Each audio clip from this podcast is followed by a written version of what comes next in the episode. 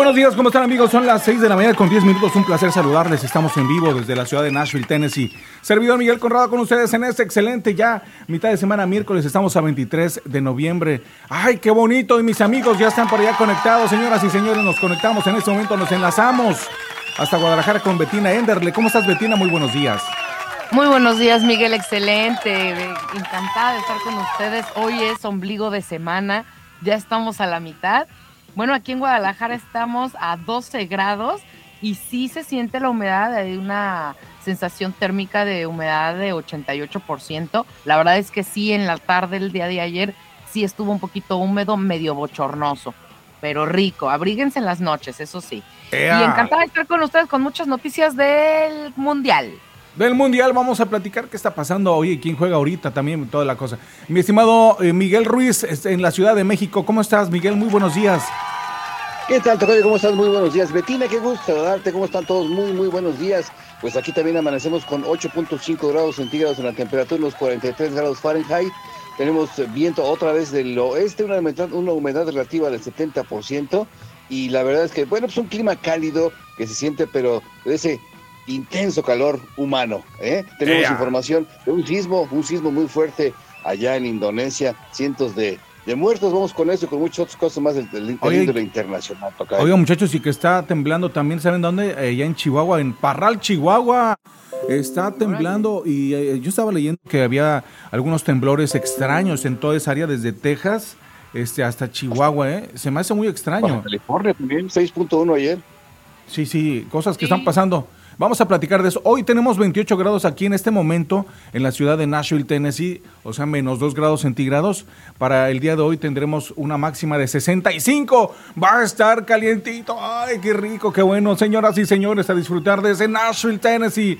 También tendremos en la noche una mínima de 38. Y para el Día de Acción de Gracias, mañana 65 con lluvia. No, ¿qué pasó? Híjole, la gente que de pronto quiere salir a visitar a sus seres queridos a, la cena de, la, del de Acción de Gracias. Este, pues bueno, mañana, mañana tendremos una lluviecita y una máxima de 65. Pues ni modo, ¿qué le vamos a hacer? De todas maneras, a disfrutar el día, señoras y señores. Y tenemos muchas noticias el día de hoy. Vamos a platicar de muchos temas, muchachos. No sé qué tengan ustedes.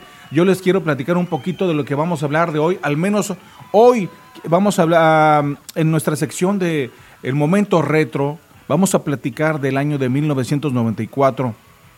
¿Dónde estaban ustedes y qué estaban haciendo? Amigos del público, amigos que se conectan a través de, Nashville Noticias, de todo hispanos, a través de All Hispanos también, hoy estamos también, y también a nuestros amigos de la más buena 877.com. ¿Ustedes dónde estaban en 1994? ¿Se acuerdan qué estaban haciendo? A ver, don Teofilito, que tenía... ¡Teofilito! Don Teofilito, buenos días. ¿Cómo están? Muy, muy, muy buenos días. ¿Cómo están? Muy buenos días. Qué gusto saludarlos. No, ya en el 1994 andaba yo con Salinas Recortari, un señor que bárbaro, muy inteligente, muy abusado. Nos pasó a cuchillo a todos, pero muy abusado. Yo, 1994, ¿cómo no? Me, ¿Cómo olvidarlo? Me calle. Fue una, fue una situación de crisis allá en México, ¿se acuerdan? Sí, la Una devaluación, ¿verdad? La famosísima devaluación del 94 que, que fue cuando le quitamos los ceros, ¿no? También al... Su, ni y me ahí Todo, todo se derrumbó. ¿Tú qué estabas haciendo, Betina? ¿Dónde andabas? Yo era una chiquitina, yo estaba en la primaria, oigan, estoy sacando las cuentas y según yo, según yo tengo el recuerdo de que hubo un temblor en ese año y nos sacaron de la primaria. Recuerdo que nos sacaron y súper gachos, ¿eh? Escuela pública, qué mala onda, porque ni siquiera se esperaron a que mis papás, los adultos, pues llegaran por mi hermano y por mí. Así nos sacaron a la buena de Dios a la calle, ¿cómo crees? Pero pues bueno, ya sabíamos llegar a nuestras casas y nunca nos pasó nada. Hoy 1994 fue un año también de, muchas cosas de muy interesantes. Vamos a platicar de eso en el momento retro, las canciones que en aquel tiempo estaban de moda, lo que se estaba sonando en la radio, lo que pasó en muchos aspectos. Allá el Doctor Who, una serie, las telenovelas de aquel año, déjenme le platico también que hubo telenovelas interesantes, a flor de piel, agujetas de color de rosa. Ay, sí me acuerdo de eso. y muchas cosas más. Yo en el 94, yo, traba, yo estaba viendo en Guadalajara, yo vendía ropa en los tianguis allá. y me tocó la devaluación, me quedé sin lana, me quedé con las deudas. Estuvo feo y gacho, en fin. Cosas que pasaron en el 94, vamos a platicar de eso y más. Y Betina nos tiene también información sobre el Mundial y, por supuesto la frase del día. ¿Qué más tenemos, Betina? Así es, tenemos frase del día, tenemos los marcadores del día de ayer, cómo van a estar los marcadores el día de hoy, la tajada de Ochoa, vamos a hablar sobre eso, Dios de mi alma, nos salvó el pellejo a todo el país. El héroe. y también vamos a hablar de lo que está diciendo Messi a los mexicanos, el, el atento mensaje que nos manda Messi. Vamos a hablar sobre la lesión de Lucas Hernández, otro lesionado más de Francia el día de ayer, y aún así salió triunfante. Así que bueno, pues vamos a tener eso y más. Vamos a estar hablando sobre una broma también eh, que están ocurriendo allá en Qatar que le hicieron a un eh, ciudadano de Qatar. Estuvo media pesada la broma, no le gustó, pues obviamente. Y bueno, también vamos a estar hablando sobre, dentro del mismo tema de, de Qatar, mientras los árabes eh, ayer triunfaban contra Argentina, bueno, pues también ocurrían cosas políticas en su país. Tuvieron 17 detenidos previamente los cuales fueron ejecutados mientras ellos celebraban en el Mundial. Otras cosas ocurrían muy tristes en su país. Pero bueno, así las cosas, ya ven cómo es el mundo. Y también un problemita que tuvo un mexicano, ya es que este mundial la verdad es que se ha hecho característico por muchas quejas también que ha tenido. Entonces, vamos a estar hablando eh, más adelante sobre eso, chicos. Oh, muy bien, me parece muy bien. atinamos al, marcador, a nuestro pronóstico, lo atinamos en empate, ¿eh? Oye, ¿qué tal, sí, eh? Todo el tiempo en el partido estuve pensando en eso, Miguel. Sí, sí, sí. ¿Verdad, también? Sí, sí, Oye, hubiéramos apostado, Chihuahua. Oye, muchachos. ¿no? ¿Perdón? Una quinielita. Ah, estaría bien, ¿eh? Sí se hizo en varios lugares. Yo, yo supe que en varios lugares y la raza hizo su quinela, ¿eh? Y pues una feriecita, a nadie le cae mal. Oye, imagínate, estaban como 25 a 1 el partido de Arabia Saudita con Argentina. O sea, 25 a 1 de que de que de, Arabia, o sea, la gente que le apostó a Arabia Oye, que hasta hicieron día nacional y fiesta. No, y ya ves el, el, amargoso de Don Teofilito que dijo que nos iban a clavar dos goles. Amargoso, amargoso tienes el... tranquilo, tranquilo. Oiga, muchachos, bueno, también tenemos una lamentable noticia que se dio a conocer desde ayer en la noche, un tiroteo en Virginia. Lamentablemente siete personas murieron y otras heridas. Vamos a platicar de eso eh, más adelantito. Ahorita ya llega también Mauricio Pacheco con información desde México también. Y bueno, notas policíacas de lo que está ocurriendo aquí en la ciudad de Nashville, lo que ocurre aquí en el estado de Tennessee, lo que ocurre en el estado de Tennessee y Kentucky. Señoras y señores, conéctese, conéctese a todohispanos.com. Le agradecemos a nuestros amigos de las diferentes redes sociales que nos permiten colgarnos en este momento para saludarlos a usted que está yendo hacia su trabajo, que se está ahí eh, pues eh, conectando esta mañana, enterándose de lo que pasa en el mundo.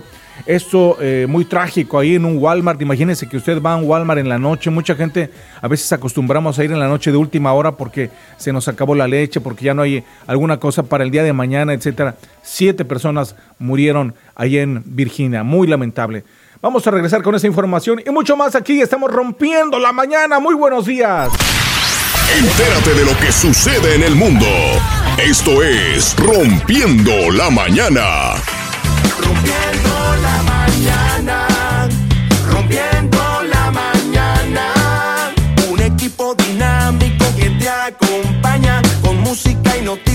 Alegra tu mañana, la mejor información para la gente hispana.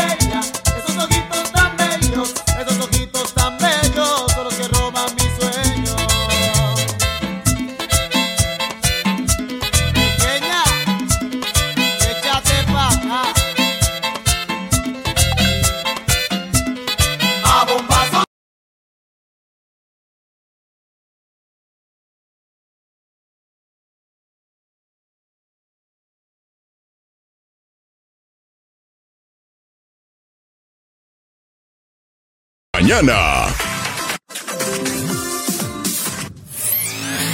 Estamos rompiendo la mañana.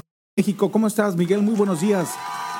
¿Qué tal, Tocayo? ¿Cómo estás? Muy buenos días. Betina, qué gusto saludarte. ¿Cómo están todos? Muy, muy buenos días. Pues aquí también amanecemos con 8.5 grados centígrados en la temperatura.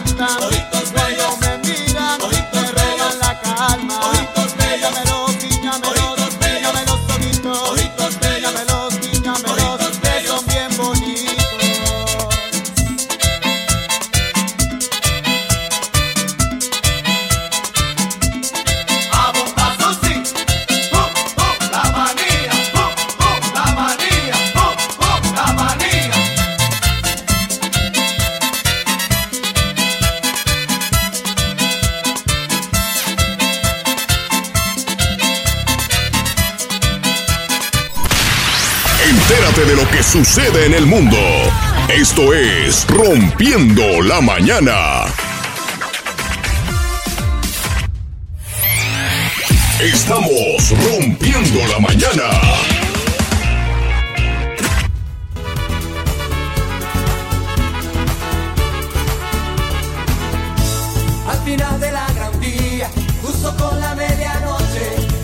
Bueno, estamos de regreso, amigas y amigos que nos acompañan a través de todohispanos.com. Muchísimas gracias. Estamos, bueno, en este momento ahí ya conectados eh, a través de también la más buena 877.com. Muchísimas gracias. Hoy estamos escuchando algunas canciones, muchachos, de- del año de 1994. Miren, en aquel año también estaba algunas canciones, esta de No pare, sigue, sigue. ¿Sí se acuerdan de esa canción? Sí. Que era Básica en todas las fiestas, ¿no? Sí. También otro Sí. tema, déjame te platico que, que había otro que es el de la media vuelta de Luis Miguel. Ana Gabriel, tú lo decidiste en 1994. Mi luna, mi estrella, banda machos. Uh. Mañana, mañana, Cristian Castro. El día que me quieras de Luis Miguel, Desesperada, Ah. Marta Sánchez. Ese loco soy yo de Liberación. La mujer que soñé con los temerarios. Oye, mi amor de Maná. Amor, eh, dice, una tarde de fue, temerarios. En fin, hay una lista tremenda de canciones. 1994. Uy, yo me voy a poner, yo me voy a poner así como con complacencia. Yo quiero la de Marta Sánchez, esa que dijiste ahorita. Yo también coincido con la, me encantó esa, esa rolón. ¿Cuál? rolón. A ver, aquí tenemos de Marta Sánchez. La de me ¿cómo se llama? Desesperada. Desesperada. Desesperada. Desesperada. De hecho, le estamos escuchando de fondo, mira. Así estoy yo. Ah, mira, es cierto. Marta Sánchez, oye. Sí. Ella es española, ¿verdad? ¿Cómo? Ah, claro. Es española, ¿verdad? Española, sí, súper guapa. Wow. Wow, wow. Bueno, pues señoras y señores, 1994, vamos a ir platicando más adelante de ese año. Pero por lo pronto, ¿qué nos tenemos, qué nos tienes por ahí, Betina? ¿Qué está pasando ayer en el Mundial de Qatar? No, pues que no le pasó ¿Qué no a pasó? Argentina, se le pasaron por encima y ni cuenta se dio. La verdad es que, bueno, Messi eh, fue el primer anotador. Sí tuvieron varios goles, obviamente Argentina sí metió varios. Eh, todos estaban con regla 11 este, fuera del lugar, posición adelantada. eh, porque si no, sí hubieran ganado, o sea, sí, la verdad. Pero de todas maneras, mismo equipo eh, sudamericano, Argentina no supo ni, ni cómo, ni cuándo, ni por qué, de dónde sacaron tantas, tanta organización, sobre todo ofensiva, los árabes. Y, y- y de verdad, pues un aplauso porque no son un equipo, para empezar, que no son un equipo fútbol, volvemos a lo mismo, no es, o sea, no te pones al con No es lo suyo. ¿verdad?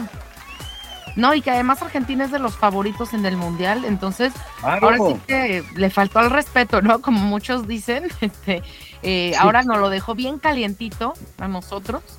Y, y- y bueno, de hecho Messi lanza un mensaje a, a México, no ofensivo ni nada por el estilo, obviamente él eh, tratando de darle energía a, a- a su equipo, alentarlo y demás. Pero bueno, pues sí, el atento recado es que es un golpe muy duro para todos, dice Messi, no esperábamos esperar de esta manera algo así, pero pues por algo pasan las cosas, dice. Hay que preparar lo que viene y tenemos que ganar o ganar. Y eso solamente depende de nosotros, dice Lionel Messi. La verdad es que el atento recado, pues sí, no lo da a nosotros porque somos los primeros en seguir contra ellos. Es este sábado el partido a la una de la tarde.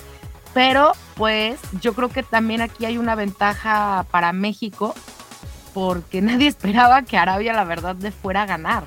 Entonces sí hombre. entiendo que, sí, no, o sea, sí entiendo que Argentina esté como bien puesto con las pilas ahora más que nunca.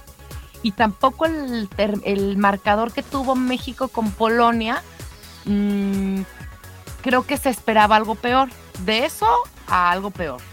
Entonces, Sí. como una derrota. Entonces, no creo que está, haya estado tan mal.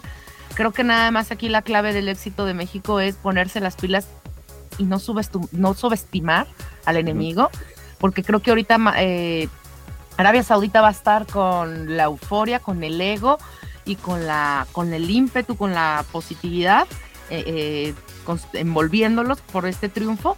Y Argentina, obviamente, con la premura va a estar eh, con el tiempo encima y, y se va a poner las pilas.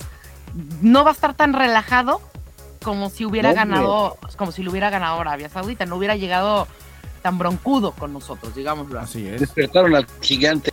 Al gigante. Primo, buenos días, primo, acá estoy. Este, fíjate que están ahí repartiendo en el trabajo donde yo estoy, ahí están repartiendo estas servilletas para las tortillas, para ponérselas en la cabeza, eh, pues para festejar en honor a nuestros amigos de allá de Arabia Saudita, primo.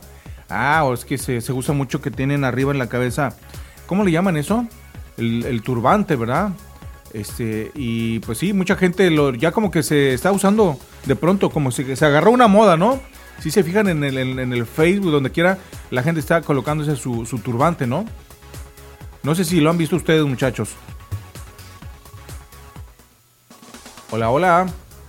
Bueno, bueno, bueno, bueno, parece que nos desconectamos del internet. ¿Qué estará pasando por ahí con mis compañeros? ¿Dónde están? ¿A dónde se fueron? Señoras y señores, 6 de la mañana con 29 minutos. Yo no los escucho. Yo no los escucho. ¿Dónde anda? Bueno, mi estimado Gilemón, buenos días. ¿Cómo estás? Primo, sí, te decía que, que este, eh, que los, los están rega- entregando muchas de esas, primo. Ahí en el trabajo están entregando de esas para las tortillas, primo. Y pues yo pienso que pues está bien un rato, ¿verdad? Y se ve chido y todo, ¿verdad? Con todo respeto. Y, y, pues nomás que se acabaron ayer, primo. Ya no había de las mantas para las tortillas. Sí, bueno, es que también acuérdense que esas allá sí se dan en, en- en- en- nuestros países, sí, sí las venden donde quiera. Y aquí pues no, no es tan, tan sencillo encontrarlas, en fin. Bueno, son las 6 de la mañana con 29 minutos mientras nos conectamos con los muchachos que estamos por ahí viendo eh, qué es lo que está pasando con, con el internet. Este, yo no los escucho, pero bueno, vamos a regresar con el buen Mauricio Pacheco, que nos tiene también información importante allá desde, desde la Ciudad de México, lo que está pasando, los temas policíacos que ocurren ahí en, en todo México, toda la República Mexicana, señoras y señores. Así que no se desconecte, estamos, estamos con ustedes. Buenos días. Entérate de lo que sucede en el mundo. Esto es Rompiendo la Mañana.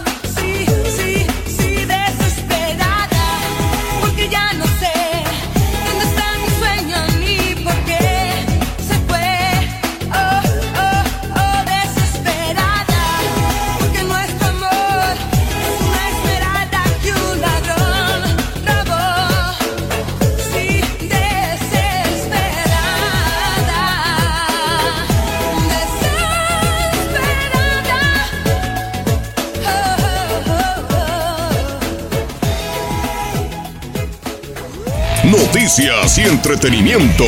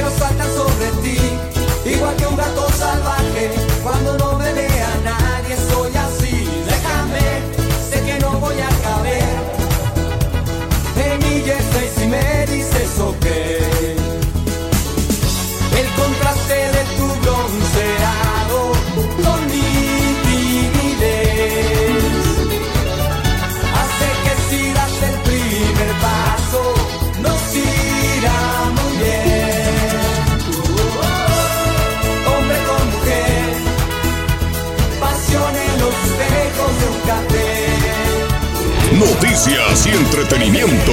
Rompiendo la mañana.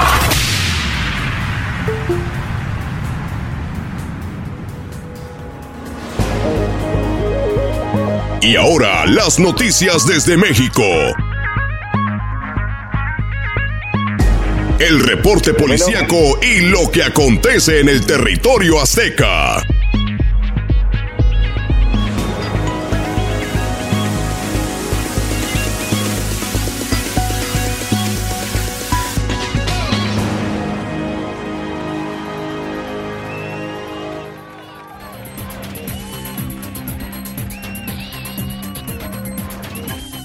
Son ya las 6 de la mañana con 35 minutos y nos enlazamos en este momento hasta eh, México, hasta Zacatecas, México.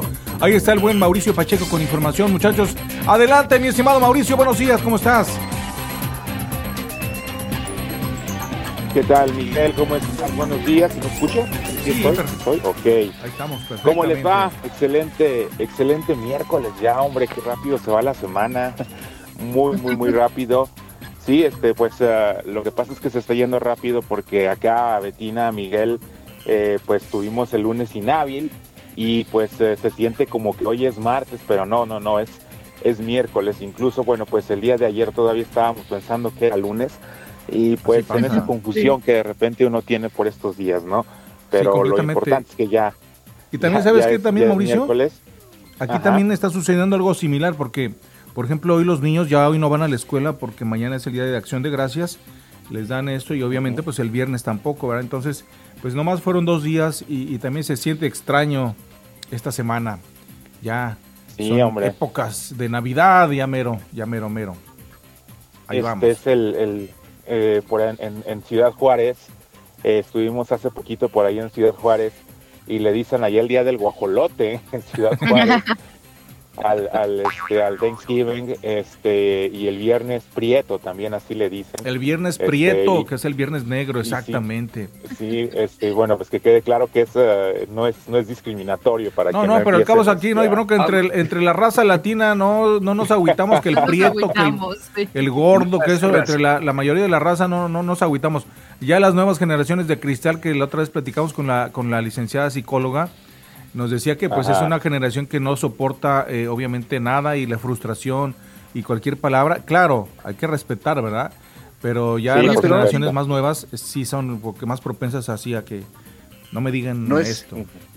Sí, no, pero no es ningún problema tener color de piel de cualquier color. O sea, tienes que sentirte orgulloso de tu estirpe por cualquiera que este sea.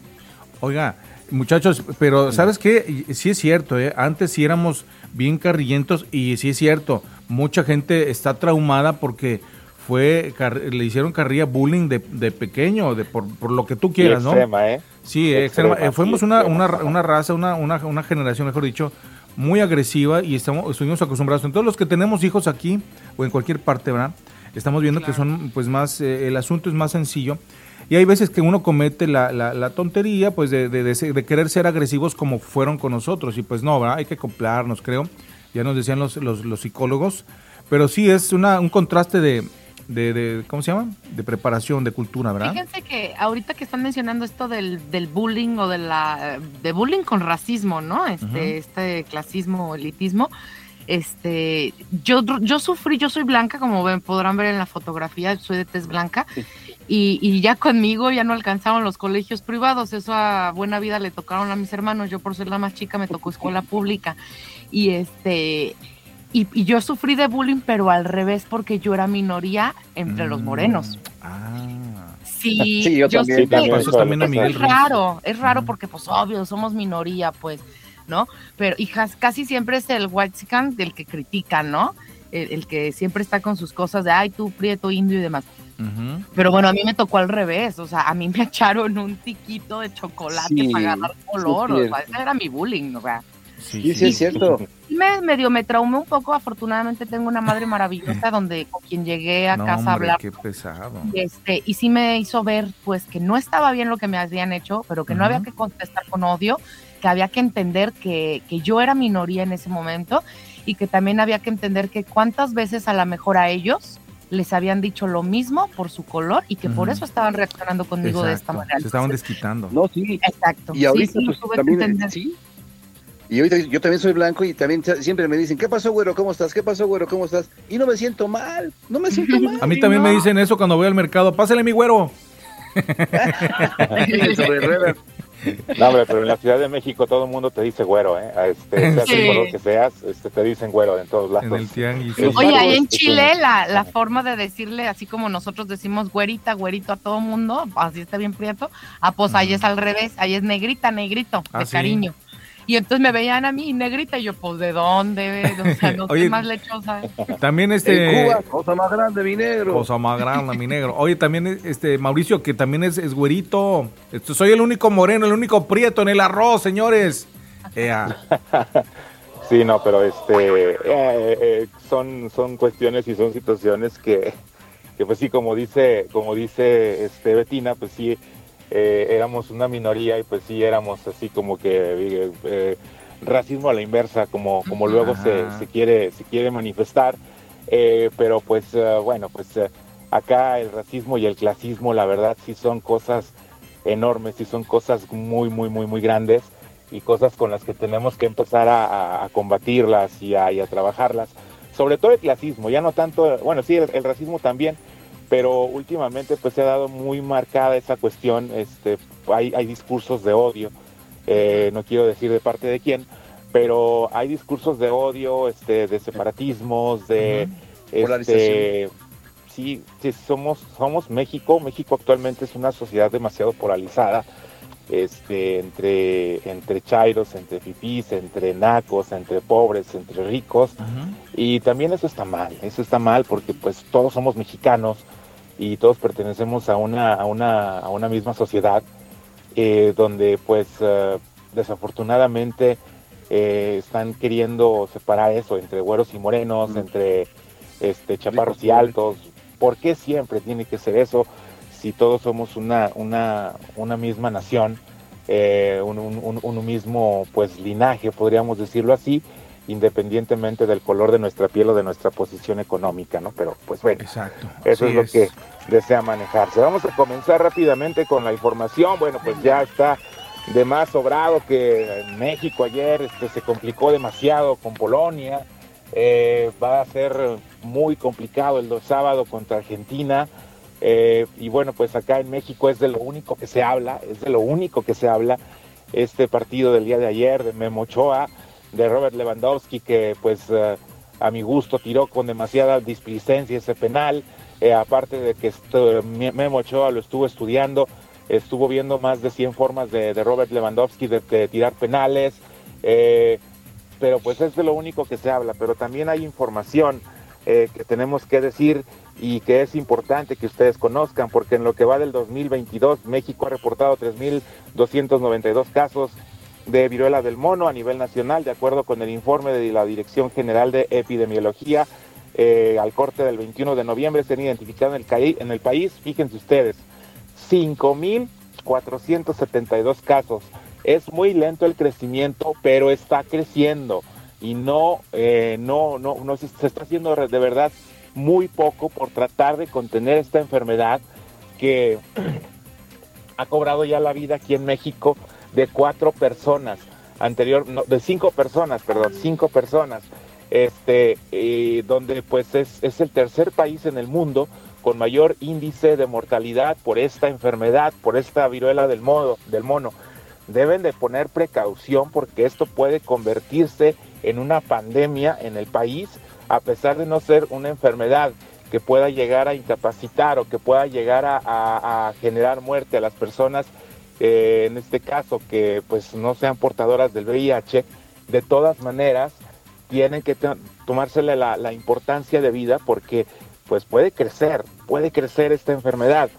Eh, pues les decía que eh, hay 5.417 casos que cumplen con la definición operacional de caso probable, de los cuales 3.292 ya son confirmados con resultado positivo en los laboratorios del INDRE. La Secretaría de Salud también informó a nivel que a nivel mundial se reportaron 80.460 casos de viruela símica desde el primero de enero de este año hasta el 21 de noviembre de 2022. Igualmente explicó Jorge Enrique Trejo Gómora, director del Centro Nacional de Transfusión Sanguínea, que hasta el momento no se ha detectado ningún caso de transmisión de la enfermedad por transmisión, transfusión sanguínea.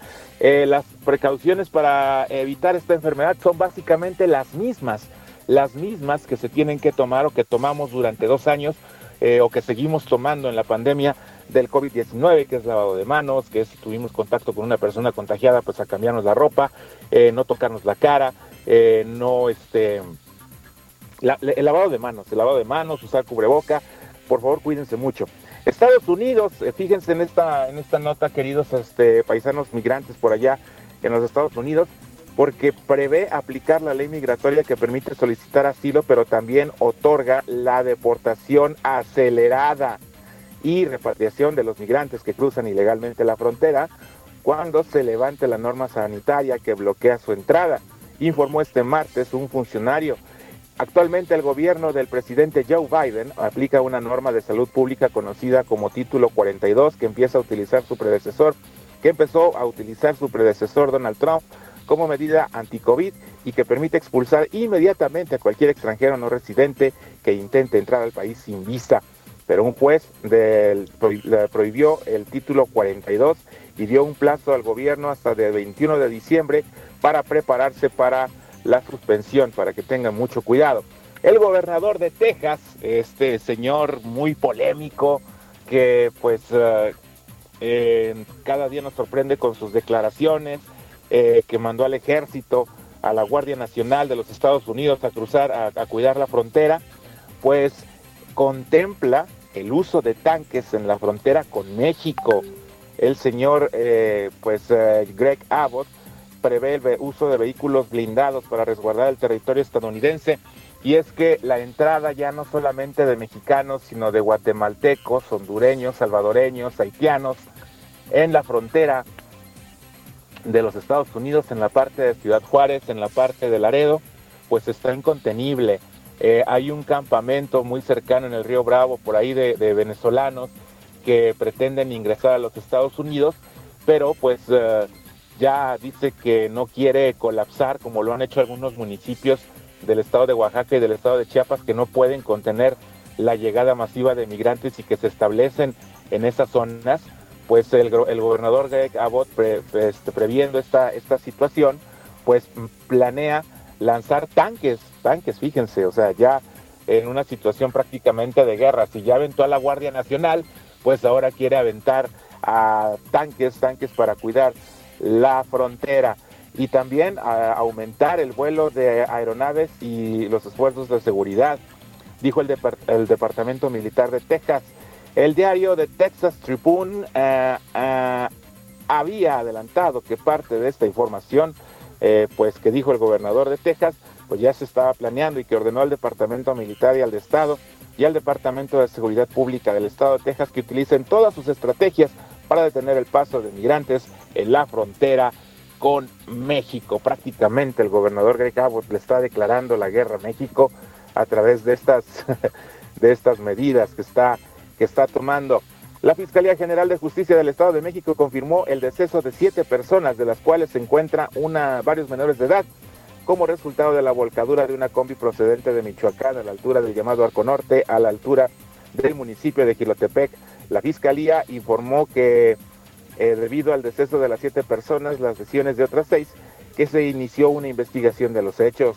De acuerdo al reporte de la dependencia en el percance, se registró la mañana de ayer en el Arco Norte, dirección a Tlacomulco, Quilotepec, en el kilómetro 42 de la localidad San Lorenzo Octeyuco del municipio de Quilotepec. La combi marca Volkswagen tipo combi, eh, modelo color blanco, modelo 92, con número de placas NWT 3803 del Estado de México, y en la cual viajaban 13 personas que procedían del estado de Michoacán y se dirigían a la Ciudad de México. Lamentablemente, pues no llegaron. Ocho personas fallecidas, entre ellos menores de edad. Ya comienza a partir de, pues, de finales de este mes el peregrinar de muchas personas de diferentes partes de la República con dirección hacia la Basílica de Guadalupe en la Ciudad de México, lo que pues eh, hace que, que, muchas veces sucedan accidentes terribles también, ¿no? Eh, van eh, con ellos con su devoción, con su fe, pero también hay personas que son pues eh, que cometen accidentes y que se llevan a peregrinaciones enteras, eh, camiones en pésimo estado, que cobran a veces hasta 100, 200 pesos para llevar a los peregrinos hasta la Ciudad de México con la Virgen de Guadalupe y pues están en malas condiciones mecánicas, sufren percances y pues todo este tipo de, situaciones debería también de cuidar la autoridad para que no sufran esta clase de, percances y, pues cueste, cueste la, fe de las personas, cueste, cueste vidas humanas, ¿no? Ojalá y, pues pongan atención por ahí en las autoridades.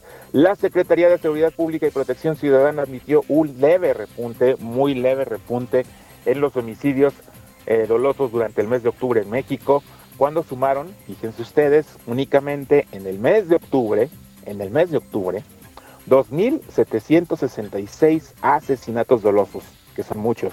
Sin embargo, la comisión de dicho delito descendió 13.4% los primeros 20 días de noviembre, lapso en el, que, en el cual suman 2.395 víctimas, señaló la Secretaría de Seguridad. La Secretaría de Seguridad, perdón. De enero a octubre de 2022 se registran 26.119 asesinatos y una reducción de 7.1% respecto al mismo periodo del año pasado. Guanajuato, Baja California, Estado de México, Jalisco y Chihuahua concentran el 48.9% de los homicidios dolosos en todo el país. Y aquí en Zacatecas, en la capital del estado, justo a las 8 de la mañana, no, aproximadamente a las 10 de la mañana con 35 minutos, cuando todo el mundo estaba eh, pues viendo el partido de la selección mexicana en su casa, en su oficina, en diferentes partes, eh, dos mujeres que pues eran familiares fueron asesinadas a balazos en la calle este martes en la colonia Estrella de Oro de la capital del estado, cuando estaban afuera de su domicilio. El doble asesinato tuvo lugar en la calle Francio a las 10.35 de la mañana, cuando los vecinos del lugar reportaron el ruido de las detonaciones de arma de fuego al sistema de emergencias 911. Tras la agresión, ambas víctimas murieron de manera instantánea debido a las lesiones de bala que presentaron en diferentes partes del cuerpo. Luego del ataque, elementos de la policía de proximidad acordonaron el perímetro para que los agentes de la policía de investigación iniciaran las primeras averiguaciones. Muy lamentable, muy lamentable el hecho del asesinato de estas dos mujeres, que pues eh, no se sabe todavía, de acuerdo a las investigaciones, es que ya son tantos casos que pues no, no podemos eh, saber, pero estaría bueno que se informara eh, caso por caso, eh, pues a la opinión pública sobre el avance de las investigaciones, si hay avance, no hay avance, porque pues esto da mucho de qué hablar, sobre todo con la situación de que pues no se atienden estos casos y pues eso genera eh, una expectativa en la gente de que pues efectivamente estamos hablando de que hay impunidad en el Estado, de que hay muchos homicidios sin castigo, de que hay también pues eh, sí hay, sí hay detenciones en cuanto a perpetradores de violencia, pero pues desafortunadamente también hay otros casos de los cuales se desconoce completamente qué es lo que sucede con ellos. Y estas dos mujeres pues sí fue de verdad lamentable, lamentable su asesinato. Bueno, pues uh, Betina, eh, Miguel, ya para terminar esta mañana con la información, eh, pues a ustedes les gusta el Corona Capital, les late el Corona Capital, este festival que se hace de música, eh, que son durante todo el día y que se presentan diferentes, este, eh, vaya. ¿Eso se hace cada, diferentes, cada eh, año o de- cada cuándo se hace Sí, eso? sí, es, es cada año. Es el, es el Corona Capital y el Vive Latino, los dos festivales más importantes de música en la Ciudad de México. Y pues eh, va muchísima gente, genera mucha expectación. Este año pues el Corona Capital se, se reactivó porque pues ya eh, debido a la pandemia pues no había sido eh, posible llevarlo. También hay un Corona Capital en Guadalajara, eh, que también creo que también se hace. eh, un festival en Guadalajara eh, de, de las mismas características. Y el Eso del fue- norte, eso se hizo. Del norte también. Bueno, Así es empresa, pero sí. es Eso se hizo cuando, hace unos años que, eh, como, como por así decirlo, como el, el Woodstock de, de Estados Unidos, más o menos con esa idea, ¿verdad? Pues el Eh, Vive sí, Latino, sí, ¿no? sí. Más bien El podría Vive ser el Latino. más similar. Ah, sí, sí, sí, cierto. también. El Vive Latino y este, pero sería más como el festival de Coachella, el que hacen acá en Coachella. Coachella, California, eh, con varias agrupaciones. Que todo no día, termina uno tras 10 de la otro y hasta la madrugada y todo, ¿verdad? Exactamente. Bueno, Ay, pues, no, pura borrachera, puro sexo. Pues, eh, ah, bueno. Déjenme les digo Como una cosa, no nada más está sexo. pensando en eso. Sí, sí, sí. Sexo, drogas y rock and roll.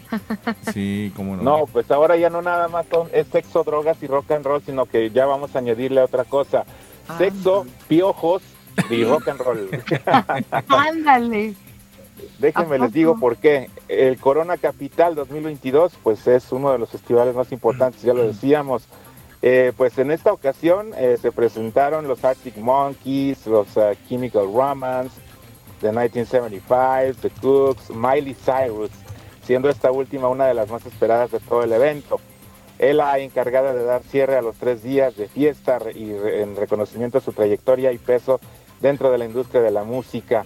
Y pues es que hubo fanáticos también que adquirieron boletos con la única intención de verla, aunque se presentaron incidentes, pues en las últimas horas, señoras y señores, si alguien nos está escuchando que haya ido al Corona Capital, pues revísense bien, porque eh, pues a través de redes sociales se habla de un posible brote de piojos. Ande. A través de la cuenta de Twitter, un usuario publicó una peculiar advertencia en la que pues eh, pide a las personas que hayan estado en la primera fila del escenario cerca de las vallas de seguridad para que se chequen, pues este algunos fanáticos han reportado tener piojos, algunos este, algunas personas que fueron al Corona Capital pues dicen que tienen piojos, que ya No, este, hombre, este, cochinero. pues, porque pues la pediculosis es un una situación que avanza en cuestión de días, ¿eh? Sí. Eh, los piojitos van dejando sus liendres, sobre todo si van cargados, los almacenan en el cabello, este, y pues eh, estamos hablando que de, de dos a tres días, pues ya eh, puede llegar a dejar un, solo animalito, puede llegar a dejar hasta 10 o 20 liendres, y estas se van multiplicando conforme a, a- a- a su reproducción. Estamos hablando de que aproximadamente en 10 días pues ya tendríamos una pediculosis severa. Entonces, pues quien haya ido al Corona Capital, pues por favor revísese. Que la vayan al doctor rápido, ay, sí, que se porque- chequen. Sí, porque eh, parece ser que pues estarían contagiados de piojos en este caso. No, y son bien latosos, fíjate que para... Y contagies, sí, que se propague, es muy fácil. Sí, es muy, es muy, es bueno, muy pues- difícil. Los que tienen niños en la, ca- en la casa, en la escuela, saben que es una lata eso y para quitarlo se le batalla, híjole. Bueno, a las mamás que ya están bien temporada de calor eso. Sí, pero, pues, exacto. bueno. Pero hay mamás Sí. que ya están muy bien, bien, este, ¿cómo se llama? Este, adiestradas en ese asunto y no, hombre, lo, eh, quitan rápido los piojos, son buenas. Yo soy un especialista. Sí, venden este, diferentes objetos, pero pues eh, sobre todo en las mujeres es una lata por el cabello largo, este, estar sacando liendres y todo esto, pero pues por favor, eh, pues chéquense, chéquense, eh, porque pues es, es inverosímil, ¿no? El hecho de que una persona contagiada pues se haya metido ahí eh, y como están eh, prácticamente pues ahora sí que hombro con hombro, en la primera fila siempre en los conciertos siempre se juntan así muchísimo. Sí. eh, y pues por eso es más fácil el contagio. Eh, por ahí pues yo creo saltó un piojito para otro lado, para otro piojito para otro lado. Y pues ahí se hizo ahora sí que una una una mini epidemia de, de- de piojos, pero sí es resulta eh, pues ahora sí que cómico, resulta chistoso el hecho de que pues eh, se hayan se hayan contagiado de esta manera yendo a este a este festival. Así es que pues si de repente si de repente empiezan a sentir que les pica la cabeza y todo esto y fueron a ver a la Miley Cyrus, pues vayan y chéquense porque pueden ser piojos. Híjole, qué bárbaro, qué bárbaro, señoras y señores. Ay, esos piojillos que le vamos a hacer, muchachos. Bueno, pues excelente, mi estimado Mauricio, la información y ya, este, pues ahora sí que en esta mitad, casi ya mitad de semana, va bien rápido, ya, bien incompleta también, allá en México. Y este, ¿y qué hay de pendientes para esta semana, Mauricio? ¿Por ¿Qué, qué, qué hay noticias que vaya a ver este fin de semana?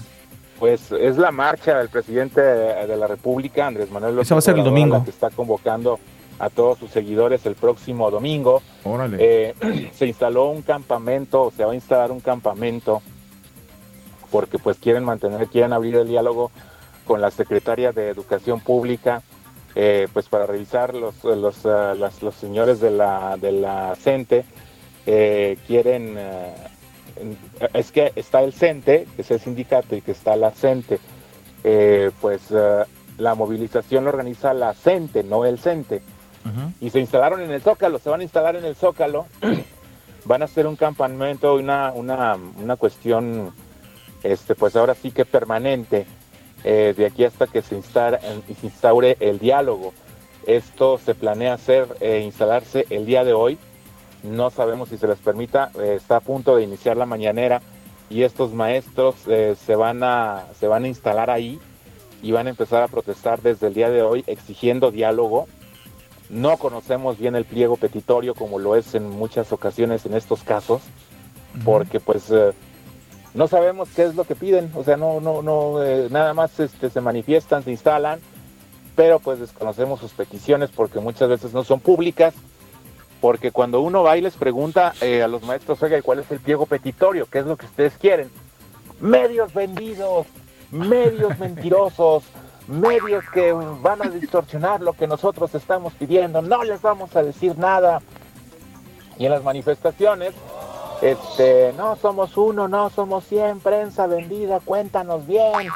Este, a veces agreden a compañeros y todo esto, entonces, pues a veces es difícil saber qué quieren con exactitud los maestros. Eh, La es defensiva. un gremio, sí, es, es, es un gremio, pues hasta cierto punto que ha sido castigado en diferentes eh, situaciones. Ellos pelean mucho este, el tener un salario digno. Eh, aquí en Zacatecas eh, son los únicos que tienen ah, 90 días de aguinaldo instalado eso. Bueno, ya son 100 días, creo. 100 días de aguinaldo instaura- instaurado esto por el exgobernador Ricardo Monreal. Este, y pues eh, tienen, tienen muy buenas prestaciones en comparación con los maestros de otras partes del mundo. Eh, Los maestros no están nada mal aquí en México. Yo me acuerdo cuando yo estaba chavo, llegaba a la escuela el maestro en bicicleta, en el camión, y no había estacionamiento para los maestros. Ahora le echas un lente al estacionamiento de los maestros, carrazos.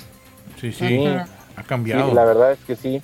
Este, quizá, bueno, pues a lo mejor los maestros rurales son, son los que por la cuestión de su desplazamiento y todo esto, a lo mejor no tienen muy buenas condiciones, pero por lo regular, pues sí, sí, ha sido un gremio castigado, pero pues eh, en general eh, sí hay, sí hay eh, siempre la disposición abierta al diálogo, sobre todo en este gobierno, que ha sido pues muy abierto a escuchar a este, este, este grupo, a estos grupos, pero pues no sabemos cuál sea la petición que no se las pudieron cumplir. De verdad me voy a dar a la tarea de investigar eso el día de hoy, pero de que es un hecho de que se va a instalar el plantón en el Zócalo, se va a instalar. Entonces esto no permitiría o permitiría a medias la, llegada de los, eh, de los eh, simpatizantes del presidente Andrés Manuel López Obrador a esta marcha que convocó en este, la semana pasada para refrendar a su gobierno, para refrendar la cuarta transformación. Y pues también, digo, espero, espero equivocarme, ¿verdad? Pero también podría ocasionar un conflicto entre la gente que, llega, este, como está depolarizada la situación en este momento, pues de gente que quizá los podría empezar a quitar o a sacar a golpes, ¿no? Y que se dieran por ahí situaciones desagradables. Eh, ojalá y como pues también lo dice mucho el presidente, no caigan en provocaciones y pues eh, se pueda establecer un este un diálogo y pues se puedan quitar de ahí del zócalo, puedan levantar su plantón, pero con sus solicitudes resueltas eh, y que pues la marcha transcurra tranquila, ¿no? Que, que, trans- que tra- que transcurra tranquila y que no haya nada que le impida llegar al Zócalo al presidente de la República y a sus seguidores y que todos estemos en paz y tranquilos, que sea una marcha pacífica, que no se rompa un vidrio, que igualmente los conservadores no vayan y provoquen a los a los este a los manifestantes, este que por favor todo sea en paz, que todo sea tranquilo, que todo sea cordial en este caso. Eh, esa es la, la agenda que, que se, que se tiene para esta semana por acá en México. Eh, también pues eh, es algo que le gusta mucho a la gente, el fútbol. Están esperando el partido del sábado en contra de Argentina a la una de la tarde. Eh, Eso te iba a preguntar, este. Mauricio, eso te iba a preguntar, tenemos este un poquito tiempo para finalizar, pero tu, tu resumen, ¿cómo viste el partido? Suerte, chiripa, ¿y qué esperas para el próximo partido? Bueno, yo lo puedo sintetizar en, o sea, lo que pasa es que hay una fiesta alrededor de la selección mexicana porque pues eh, empataron y le paró el penal a Robert Lewandowski, todo, todo es optimismo, todo, pero pues Argentina va a salir a morirse el sábado, ¿eh? Claro. O sea, fue un mal partido de Argentina el, el- el día de ayer en contra de Arabia Saudita, fue una desconcentración total de parte de los argentinos, pero eso no va a ocurrir el sábado, ¿eh? Eso no va a ocurrir el sábado y lo ideal es que México hubiera conseguido ayer los tres puntos. Lo siento mucho a las personas que ahorita están, este, que echaron cohetes ayer y todo, porque pues, ay, empatamos con Polonia y todo. Pero ese empate no le sirve de nada a México. Claro. Hubiera sido lo ideal ganar los tres puntos para que pues ahora sí que pudieras darte el lujo de perder con, con Argentina. Pero ahora no puedes darte ya el lujo de perder con ellos. O sea, también tienes que salir a morirte. Pero hombre por hombre, Argentina es superior infinitamente a México y eso va a complicar mucho las cosas. Con eso Claro, y más ahorita con tanta necesidad que tiene Argentina, pues sí, nos va a Así comer. es. Híjole, a ver cómo es, se pone. Muchísimas gracias, Mauricio, por toda la información. Nos escuchamos Un buen día. Miguel, amigos. Este, Miguel, Betina, estupendo día para todos. Cuídense mucho. Igualmente, saludos. Ea, gracias. Seguimos aquí rompiendo la mañana. Buenos días, señoras y señores. Y bueno, también, ¿qué hizo usted en el año 1994? Es una pregunta, porque estamos, eh, vamos a, a platicar más adelante de eso. Pero también hay información, oigan, muchachos, información nacional aquí en los Estados Unidos, terrible información policíaca que está ocurriendo. Vamos a regresar con más y mucho más aquí rompiendo la mañana. Buenos días. Estamos rompiendo la mañana.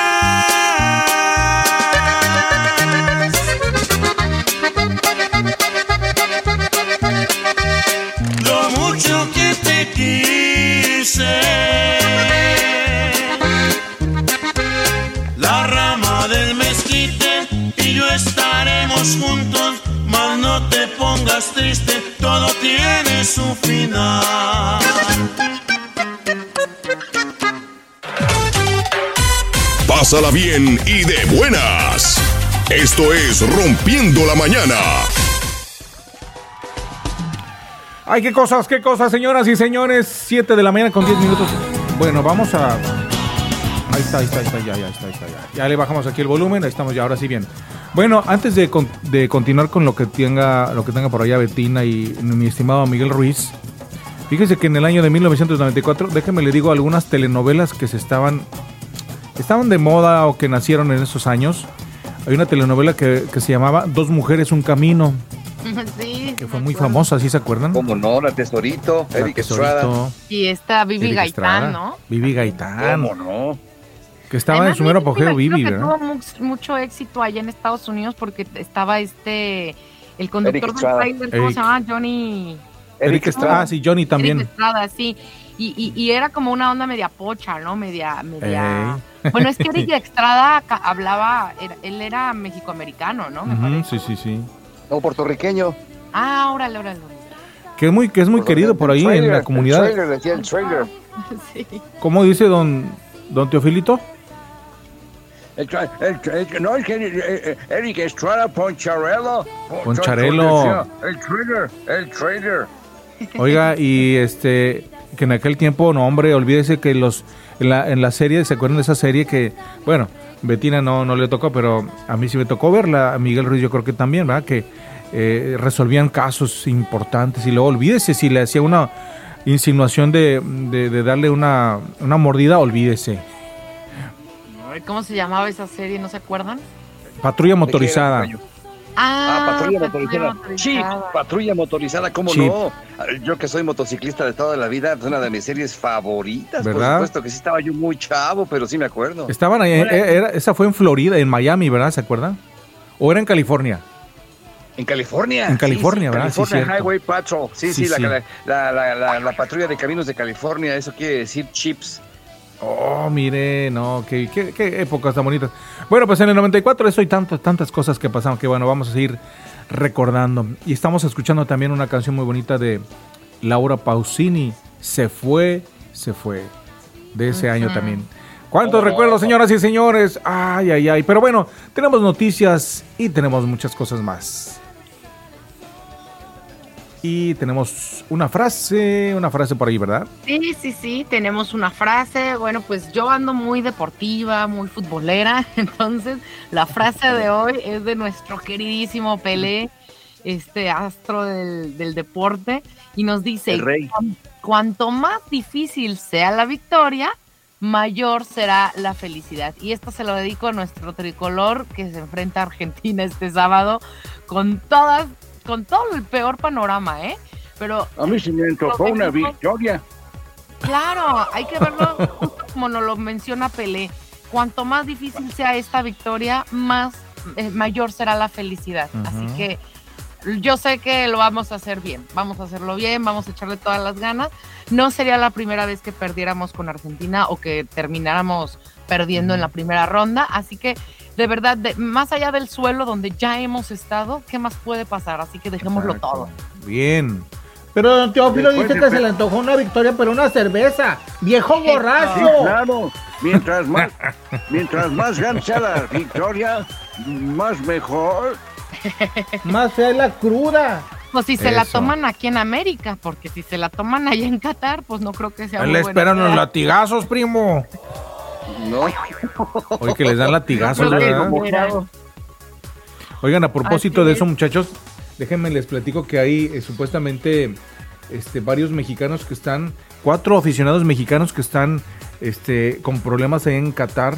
eh, luego del partido de Polonia, dice, dice el Universal que cuatro, cuatro mexicanos que estaban, pues ahí, eh, dice la re- secretaria de Relaciones Exteriores que cuatro mexicanos que estaban festejando y algunos de ellos ya se pasaron de copas, algunos estaban haciendo ahí cositas medias traviesas, fueron ate- atendidos por la oficina Qatar México luego que este los encontraron con fueron detenidos por las autoridades y fueron reportados. Afortunadamente fueron resueltos satisfactoriamente. Se sabe que hubo gente detenida por ingerir alcohol en demasía lo que fue detectada a la salida del estadio 974 pues bueno, mientras no pase de ahí, pues creo que todo está bien, ¿no? Ya cuando empiecen con sus shows y que andan bajándose los pantalones, orinando banderas no. o etcétera, ahora sí ya no. Fíjense que justamente eso, precisamente yo analizaba el día de ayer, ¿no? Este mundial tan, tan extraordinario como el resto de los otros que hemos tenido por la falta de alcohol, la presencia de alcohol en los estadios o en los alrededores, en todo el guateque, pues, de mundialista. Eh, creo que está sacando una versión del mexicano aficionado diferente.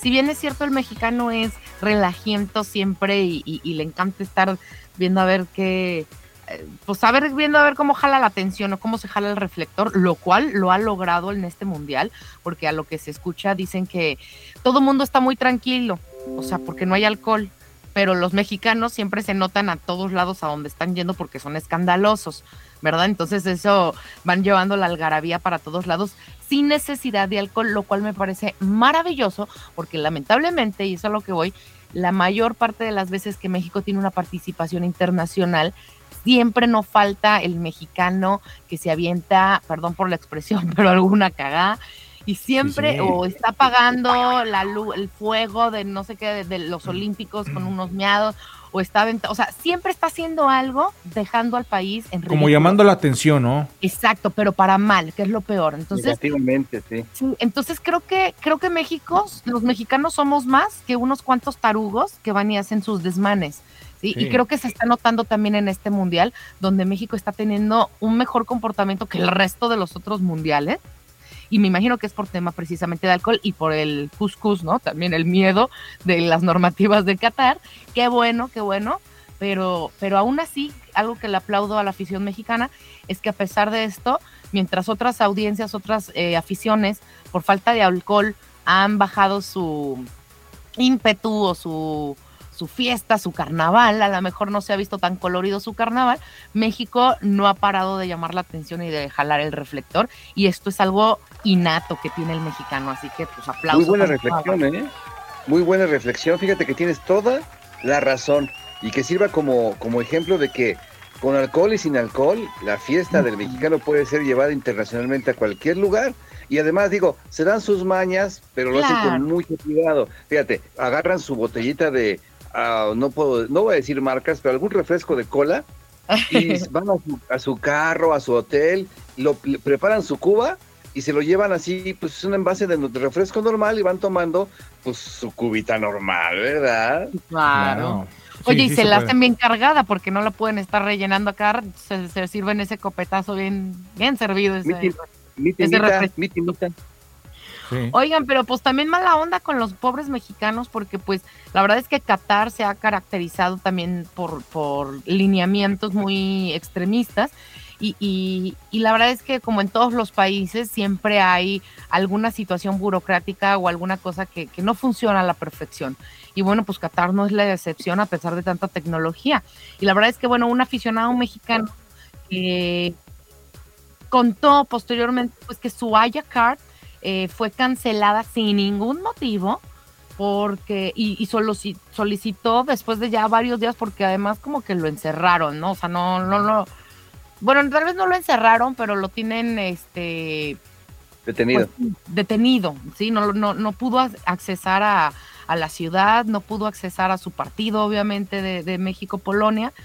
Y, y entonces, después de ya ciertas horas de estar, eh, me parece 16 horas de estar detenidos, pues él le manda un atento comunicado a Marcelo Ebrard, porque está allá con- como secretario de Relaciones Exteriores, con toda una comitiva mexicana y demás, y también a Claudia Sheinbaum, jefa de gobierno de la Ciudad de México, y les está pidiendo, por favor, que hagan algo, porque sin ningún motivo lo están privando, ya deja todo el partido, o sea, de, de- de todo el viaje, lo están privando a este hombre y a otros mexicanos que están junto con él.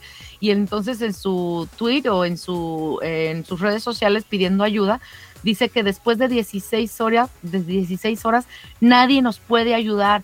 En los de la Haya Center no nos dan respuesta y dicen que uno espere, pero no hay ayuda ni del gobierno ni de la embajada de Qatar, porque hay una embajada mexicana, ¿no? Una comitiva que les decía.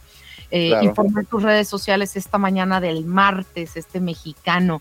Y, y bueno, un sinfín de, de, de críticas sobre el tema de Qatar y sobre este tipo de extranjeros, de, de aficionados que, que, pues que se están viendo limitados. El día de ayer también ingleses y, y estadounidenses tuvieron un problemón con sus boletos también.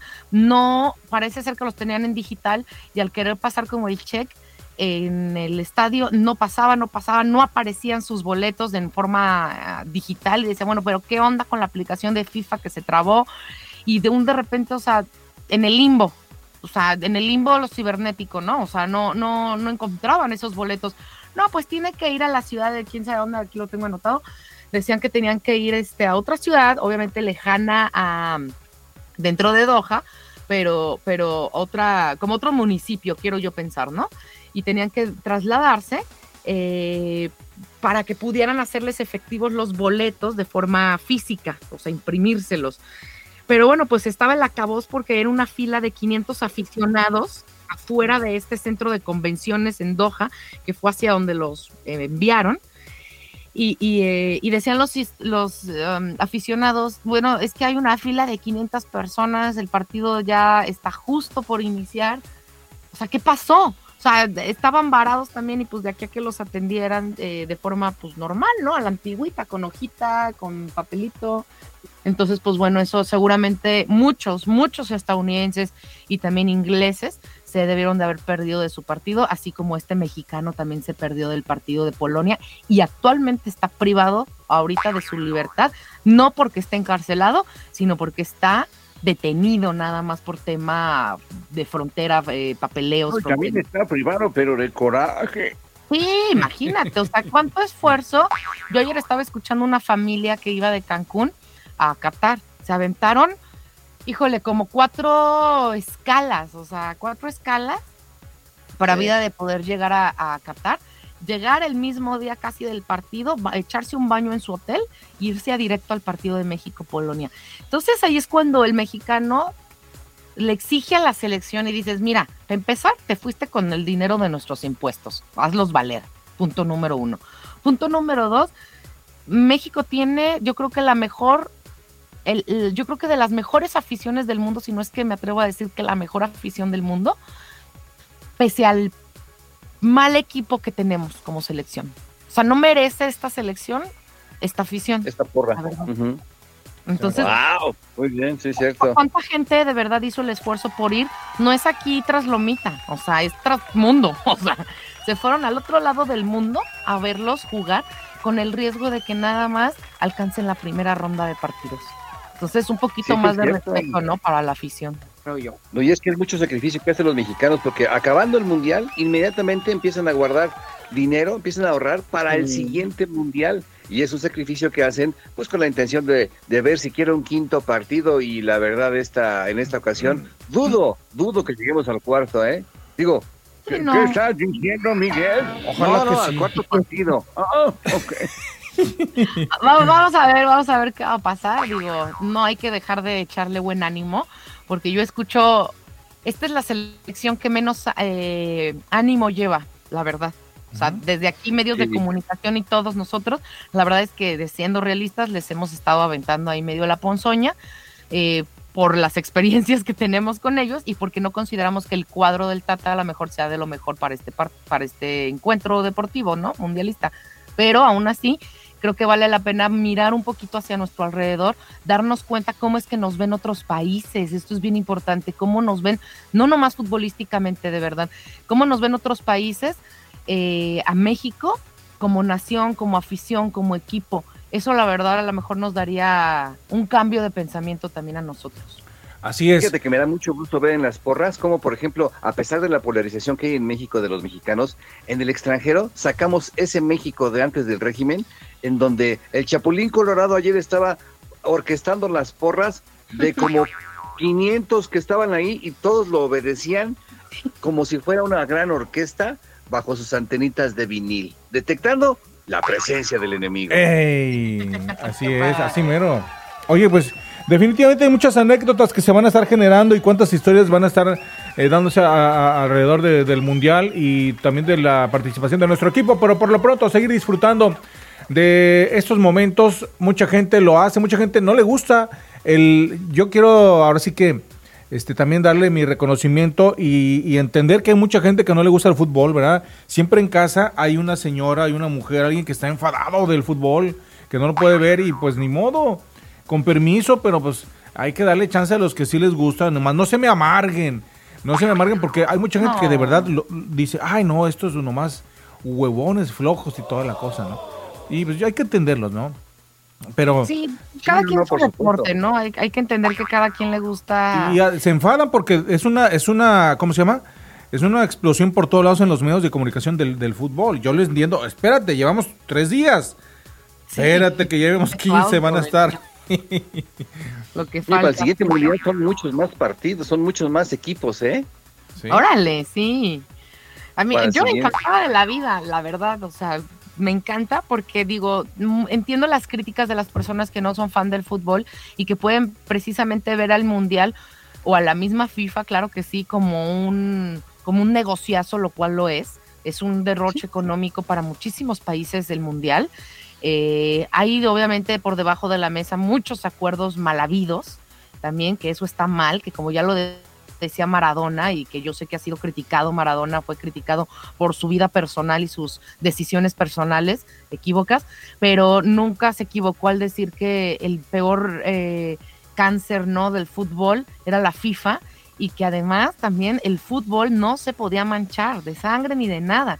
Entonces podían mancharse las manos y podían hacer todo lo que quisieran, pero el fútbol no se tocaba, esa parte no. Entonces, esa parte yo me quedo con esa parte maravillosa de Maradona, eh, con ese comentario, con la profundidad de ese comentario y a lo que realmente se refería, ¿no? Hagan todas sus marañas allá afuera, hagan guerra, hagan todo lo que el ser humano sabe hacer lamentablemente, pero cuando es mundial, cuando es fútbol, cuando es deporte, cuando todos los países nos unimos, es algo positivo, esto no se debe de manchar, esto Claro. aquí no deberían de haber cosas o diferencias. Yo quisiera ver un partido de Estados Unidos contra Irán, o sea, qué padre, o sea, qué histórico algo así, qué, qué, Sí, qué- sí, claro, que, que, que estuvieran qué todos de entendiendo el deporte de como es para unir, ¿verdad?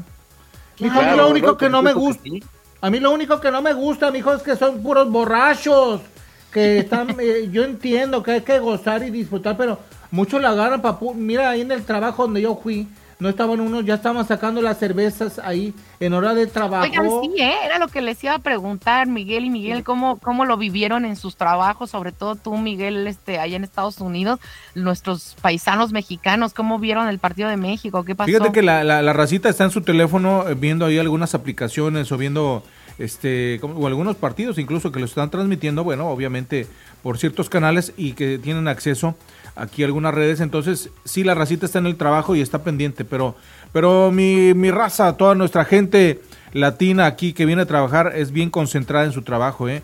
Eh, la mayoría, el 50-60% estaba en su chamba y pues ya está saliendo, ya eh, a las 11, de- por ejemplo, a las 11 que es la hora de lunch, la gente sale, se entera de todo lo que ha pasado y a las 12 regresa uno a seguirle al trabajo, ¿no? Unos tienen media hora, otros tienen una hora, pero en esa hora es cuando se enteran de, de lo que ocurrió en la primera parte del día. Así que la mayoría de la gente aquí sí está trabajando, pero me imagino que ya en México no tanto, ¿verdad? Ya sí hay chance de detenerse, ¿no? No, hombre, chulada. Ayer el, lo que es en la explanada del. Monumento de la Revolución. Ajá. Day off ¿Eh? ayer. Sí, el, la explanada del Monumento de la Revolución estaba rebosante de gente y este ahí llamando mucho la atención porque muchos oficinistas no los dejaron salir y bueno, una cosa, una cosa y otra cosa, el mundial, ¿no? Y este y ahí ve uno el desempleo y o la falta de compromiso con el trabajo porque tenemos dispositivos, eh, ¿verdad? Sí, es que, es que la Yo racita... creo que allá- es lo segundo. Yo estaba viendo los, los, este, las transmisiones y estaban llenos los restaurantes, oye, en la mañana.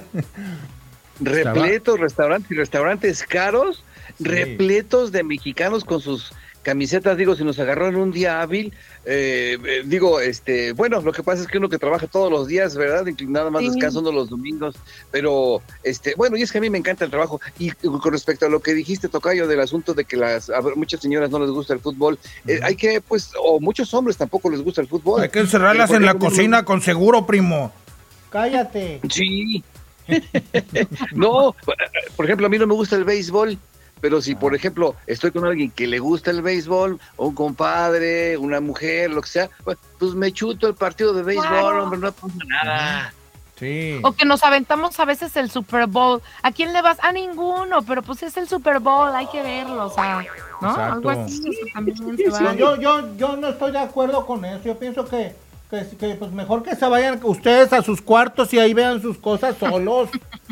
No, doña. Como siempre, Ay, eres problemática, eres Señora. problemática, ya Vieja ves. amargosa.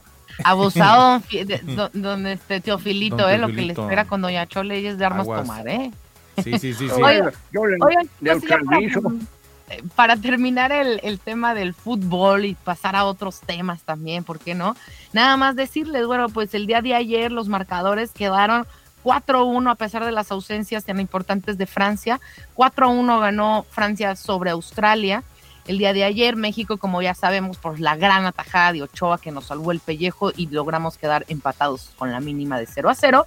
Y también con la mínima eh, se queda Dinamarca y Túnez también 0 a 0 quedaron. Y bueno, pues lo que ya sabemos de Argentina con Arabia Saudita, 2-1 ganando Arabia Saudita. Vamos a ver qué, qué va a pasar más adelante el sábado. Ya tenemos cita con los, con los eh, charrúas. Y bueno, eh, tenemos este partido. Yo quiero decirles que además de que es muy buen equipo Alemania, bueno, es Alemania con Japón el día de mañana. Digo, perdón, el día de hoy a las. Ahorita está jugando ya a las 7:30, digo, a las 7 de la mañana empezó el partido. Yo nada más hacer un comentario breve sobre estos dos eh, equipos, más que como equipos de selección que son muy buenos, sobre todo Alemania, eh, equi- eh, países. Quiero hacer una observación sobre estos dos países porque siempre la presencia de Japón y de Alemania en los mundiales es una presencia de orgullo, de disciplina y de ejemplo para el mundo, de verdad, para educarnos todos. Así, ¿Y eso por qué, mija? Porque, por ejemplo, Japón eh, en este ha causado conmoción, digo, siempre lo hace, pero ahorita está causando conmoción. Japón en esta ocasión, en el partido inaugural, hubo aficionados japoneses que pues, tuvieron boleto, aunque no era su partido, y decidieron asistir y al terminar el partido se pusieron a limpiar el estadio, aunque habían Ah. personas dedicadas a la limpieza del estadio, contratadas para la limpieza, ellos, los japoneses, aficionados japoneses, se pusieron junto con ellos exhaustivamente a limpiar todo el estadio, todos los rincones del estadio. La gente preguntaba que por qué lo hacían y decían, bueno, pues es que el japonés no deja basura. En su inglés, ¿no? Mencionaban y decían, no, japonés no deja basura. Y decían, bueno, pero ¿por qué lo hacen? ¿Lo hacen por las cámaras? Decían, no, no cámaras, no cámaras, no, no es por cámaras. Y decían, bueno, ¿por qué, ¿por qué hacerlo? Decía, o sea, es que era tan increíble, ¿no? Que hasta un catarí les preguntaba, ¿por qué hacerlo? Y decían, porque en japoneses tener respeto a los lugares. Japoneses tenemos respeto a los lugares. Un, un estadio merece respeto, nosotros respetamos. Entonces, fíjense qué, qué increíble de verdad se me hace esa mentalidad. Y entonces cuando analizas esas culturas, te das cuenta por qué son potencias. En serio, de Claro, verdad. y- y qué además, este, mentalidad. Tiene una filosofía tremenda, ¿no? Los japoneses, híjole. Así es. Y Alemania, pues es otro que no se queda atrás porque siempre que va a No, mundiales, sobre todo países, eh, lo dejó claro en Brasil, eh, se metió a favelas mientras estuvo durante mentalidad todo del el, alemán. el men- el mundial. eh, Alemania creó infraestructura, o sea, no dejó así no. como ahí te va una gorra y una pelota, o sea, o sea, creó canchas, creó, creó canchas de fútbol en favelas, infraestructura deportiva para, para estos lugares mientras él estaba ahí. Y esta es la filosofía que tiene Alemania, que al lugar al que va a ir, ellos prometen dejar siempre algo positivo. Un aplauso de verdad para estos ¡Eh, dos- aplausos!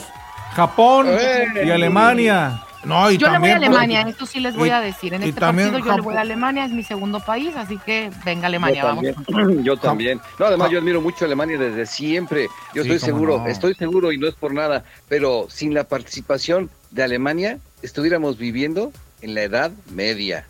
Totalmente, me preguntaba yo eso ayer, ¿qué hubiera pasado si Hitler no hubiera existido y no hubiera hecho todas las todas las tristezas que le ocasionó al mundo entero, pero que nos dejó una gran lección de vida, ¿no? Sobre todo para los alemanes que se que consideran tener una responsabilidad social todavía, a pesar No, de y que aparte, la historia, fuera, la- la- sí, claro, la historia de Hitler la escribieron los vencedores. Hay muchas cosas, hay muchas, muchos sin embargo. La fábrica Claro. más grande de automóviles la creó eh, Las Hitler, carreteras, y además los trenes. este, puso la primera piedra porque Ferdinand Porsche nadie lo pelaba y nos dejó el bocho, nos dejó el Porsche gracias a gracias a esos dos grandes, a Ferdinand Porsche y a, y a Hitler, ¿no? La Yo verdad. lo que No, más admiro, primo. Una cantidad de avances de medicina que se la repartieron el motín los rusos y los gringos. Sí. Pero, pero, Exactamente. pero toda la, mucha de la tecnología que tenemos este, médica Toda. es gracias a ellos, a los Yo lo que más admiro de los japoneses es que cómo pueden ver con los ojos a chiquitos todo el mundo, primo, y así limpian los estadios, primo. No estaban diciendo. No, Sí, es que no. estaban diciendo que por eso hacen la caravana, porque como nada más ven por una rendijita para poderse ver todo parejo, por eso te barren de arriba para abajo. Te van pegando una escaneada. Exacto. Ay, qué cosas. bien. Bueno, pues vamos a seguir platicando de muchos temas todavía. Nos queda un poquito más de tiempo. Señoras y señores, estamos rompiendo la mañana este excelente miércoles, mitad de semana. Aquí en los Estados Unidos, a nuestros amigos que nos acompañan a través de todohispanos.com, a través de nashvillenoticias.com y por supuesto con nuestros amigos de la más buena 877.com. Muchísimas gracias. Vamos con música. Regresamos. Buenos días. Venga. Ponte las pilas y súbele a la radio.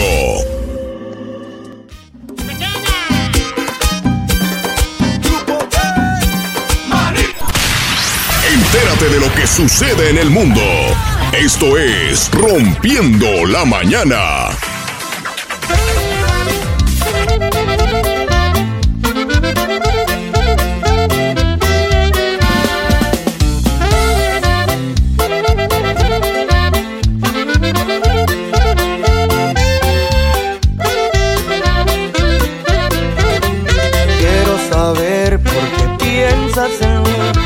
Tú fuiste la que me había cortado.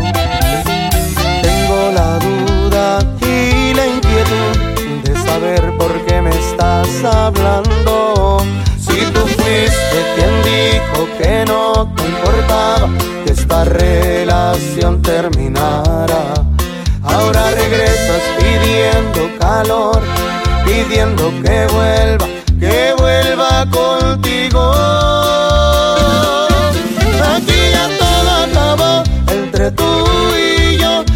amor que te tenía se derrumbó. Aquí ya no hay marcha atrás, todo llegó a su final. Quiero que sepas que en mi vida hay alguien más que se entrega conmigo con sinceridad. Así que deja de estar molestando, alguien ocupó tu lugar.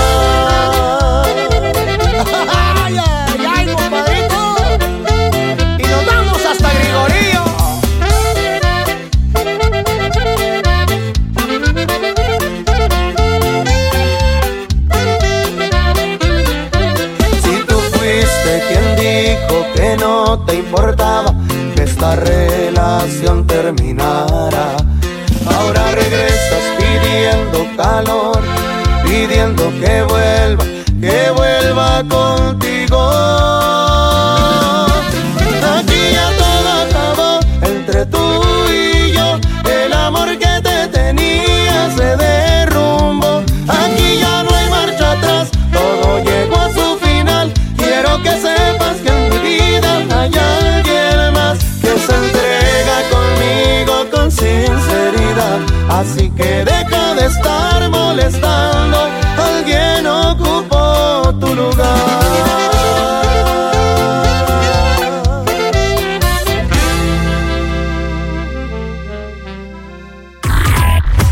estamos rompiendo con lo establecido. Simplemente rompiendo la mañana.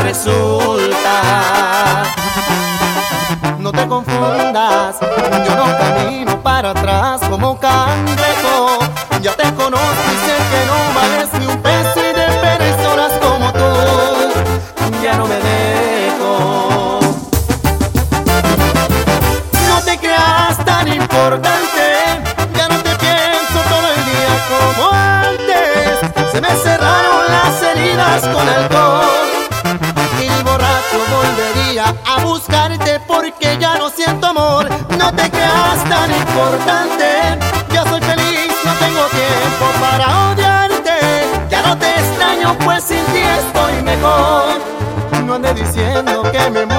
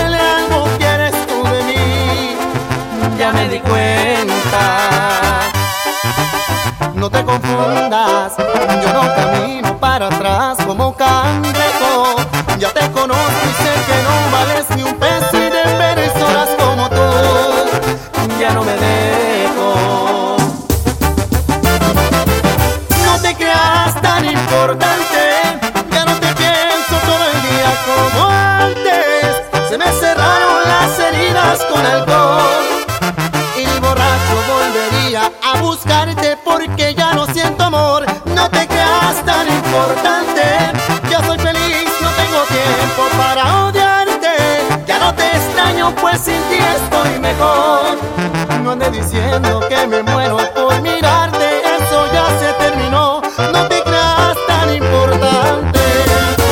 Ahí te encargo, por favor. Información que da poder. Rompiendo la mañana.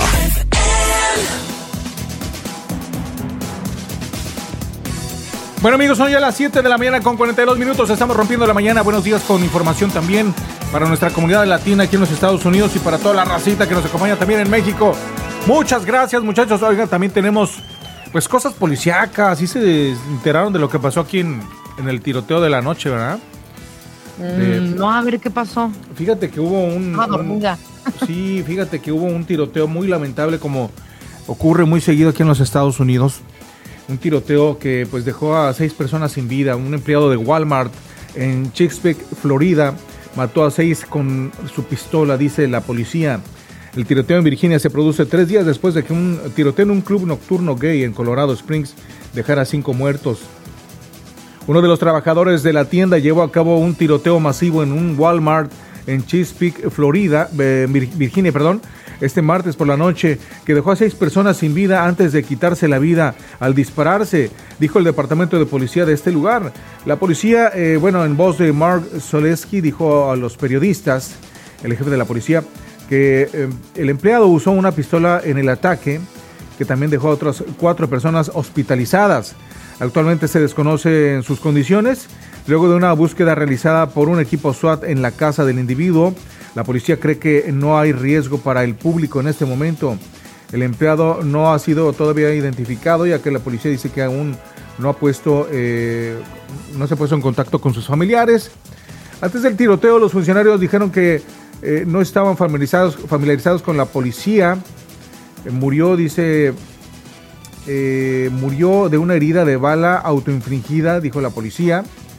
Y bueno, pues este, este caso se suma a los que ya han ocurrido en los últimos días aquí también.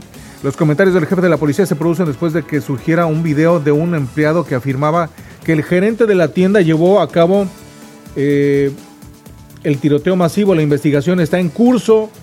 Procesaremos esta escena durante varios días, dice un empleado de Walmart que logró huir de la tienda y dijo en un video que pedimos algunos, eh, perdimos algunos de nuestros asociados, o sea, empleados. Simplemente salí de la sala de descanso, el gerente entró y comenzó a tapar a la gente ahí. A, tapa- a- a tapar, dice. Comenzó a disparar, hermano. Imagínense nada más, un gerente de un Walmart haciendo esas cosas, ¿no? O sea, el gerente No, no, fue el que pues. disparó entonces. Sí, sí, sí, sí. La policía dice que respondieron a la llamada de tirador activo en la tienda este, a las 10 con 12 de la noche. Cuando llegaron los oficiales se coordinaron con un equipo eh, táctico para ingresar a la tienda donde encontraron varios cuerpos. No, no, qué cosa tan terrible para nuestra, nuestra comunidad aquí. O para toda la gente en general, ¿no? Para quien sea, como les decía hace rato. Vas al Walmart, al Walmart en la noche porque te faltó la leche, porque hay que algo para los niños. Mucha gente tú, tú ves. Y normalmente ya a esas horas ya casi hay pocas eh, cajas que están funcionando, incluso ya nada más quedan las automáticas, las de autoservicio. Entonces, pues ahí está la gente formada. Imagínense nada más, 10 de la noche que Oye, pasa además, eso. Miguel, esto fue en Colorado Spring, ¿no? Esto también fue donde fue lo del bar gay. Eh, no, esto fue en Virginia. Ah, ok, Eso fue en. Virginia. Y referente al, al, al- al- al otro tiroteo, bueno, pues resulta, hay reportes, vam- vamos a pasarnos ahora con este tema del el club nocturno gay. Pues según un informe, el tirador del club nocturno gay de Colorado se identifica como no binario y usa pronombres como ellos o ellas. Anderson Lee Eldrick, el sospechoso que supuestamente disparó y mató a cinco personas e hirió a otras eh, 18 durante el fin de semana en un club nocturno allá en Colorado, se identifica como no binario y, usó, y usa pronombres ellos. Eh, según un expediente judicial el martes, Adric, de 22 años, enfrenta múltiples cargos de asesinato y delitos de odio derivados del tiroteo del fin de semana. Imagínense nada más, pues un tipo que pues aprovechaba este- esta cuestión de los, de, los, de los nombres, de los pronombres que tanto está de moda. Sí se han fijado que últimamente mucha gente en sus organizaciones, en sus empresas, le ponen al- abajo de su firma, le ponen este pronombre, ellos, él, no sé qué, como para sentirse muy en la apertura, ¿no? Incluso hay compañías que lo están exigiendo a sus empleados y eso pues les genera este, algunos beneficios. En fin, X. Pero bueno, así las cosas con este hombre, lamentables situaciones que se viven. Y también qué está pasando aquí en, eh, vámonos rápidamente aquí a Nashville, a Tennessee. Amigos que nos acompañan aquí en, eh, en el estado de Tennessee, donde también tenemos información para ustedes. Mire lo que ocurrió en, en esta noche, en las últimas horas aquí en Wilson County. Un tiroteo eh, deja a una persona eh, ahí en Lebanon, aquí en Lebanon, bueno, es un lugar muy cercano aquí a la ciudad de Nashville, en el condado de Wilson, pues resulta que dijeron las autoridades eh, que un- los oficiales estuvieron atendiendo la Interestatal 40, en donde hubo un sospechoso eh, eh, que estuvo, eh, persiguieron a un sospechoso hacia Spark Drive, luego hacia East Over Road en Lebanon. Las autoridades dicen que se hicieron disparos durante la persecución y un oficial del condado de Wilson recibió un disparo en las extremidades inferiores. Eh, un oficial fue transportado a un hospital local con lesiones que no ponían en peligro su vida. Su vida. Según la oficina del sheriff del condado Wilson, el sospechoso luego fue a una casa en East Over Road, se subió al techo y comenzó a disparar desde el techo. Los agentes lograron convencer al tipo para que se bajara, se rindiera. Fue detenido, la identidad no ha sido revelada. Cuánto loco de veras en todos lados, ¿eh? Sí, era lo que te iba a decir. Cuánto loco de verdad regalando balazos a todo mundo. Mijo, es que verdad. tanta droga que tragan, pura cochinada donde quiera. Aquí a los tanta niños. droga y le- tanta, tanta también el tipo de vida que tienen, doña Chole, también, porque, porque a veces no necesitas como esta sustancia, ¿no? Para que te vuelva loco. Ya muchas veces, por ejemplo, este muchachito que acaban de condenar, ¿no? Este, que pidieron pena de muerte, pero que le dieron nada más cadena perpetua, este Cruz, que se apellidaba Cruz. Que, Ah, sí, el que de mató a los niños, Ajá, o sea, sí, sí. mató en una en su En propia escuela. escuela. se metió, ¿no? Ah, en Parkland, en Parkland, Florida, sí, sí. Sí. Sí, sí, sí.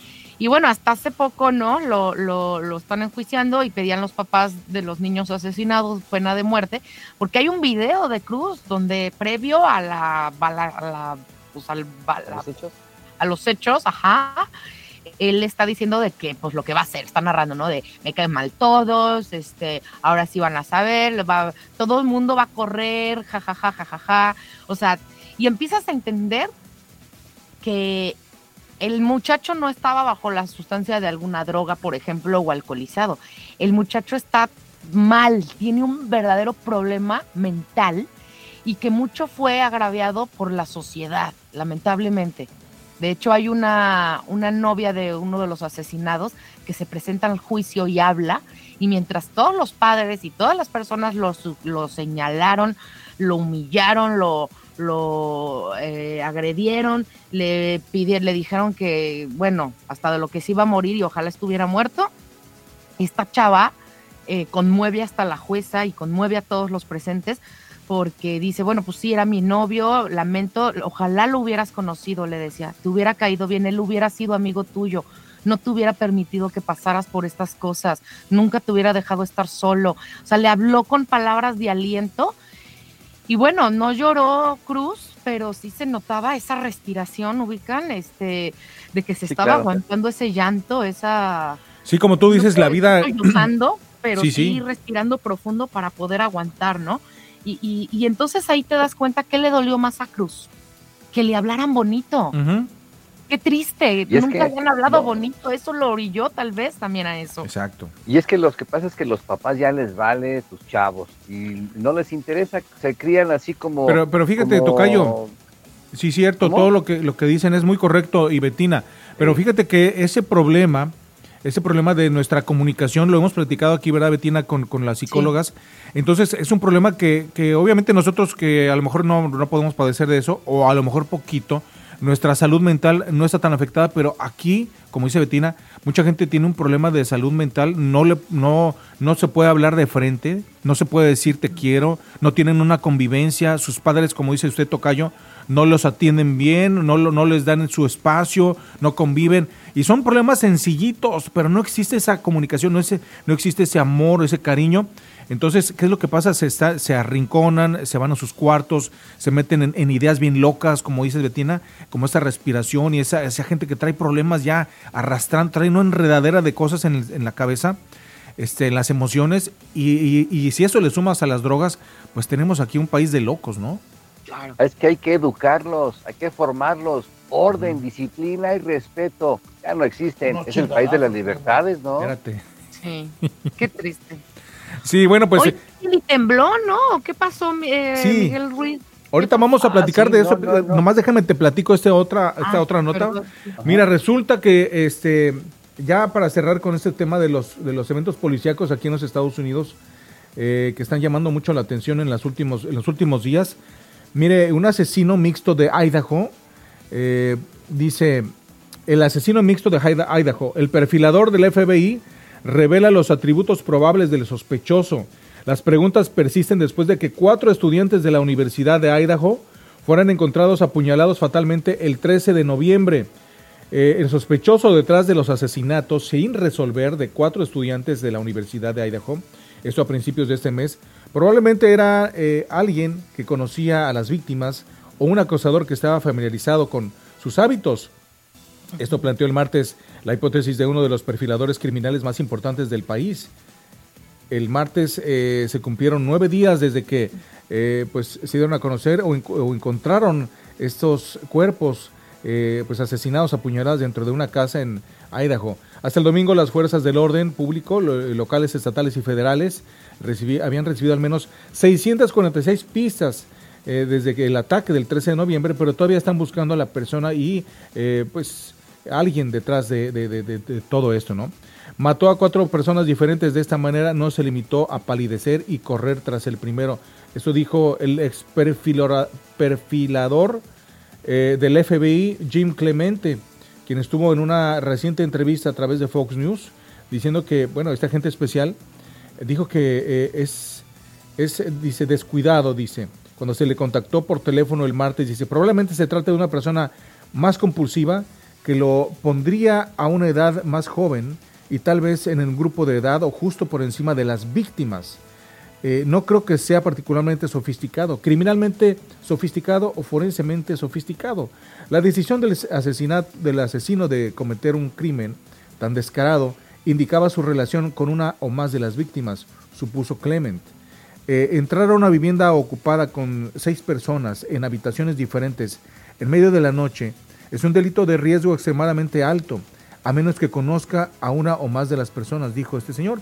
Entonces, eh, dice, mi primer pensamiento es, este delincuente no solo eligió este lugar al azar, sino que apuntó a una o más de las personas ahí.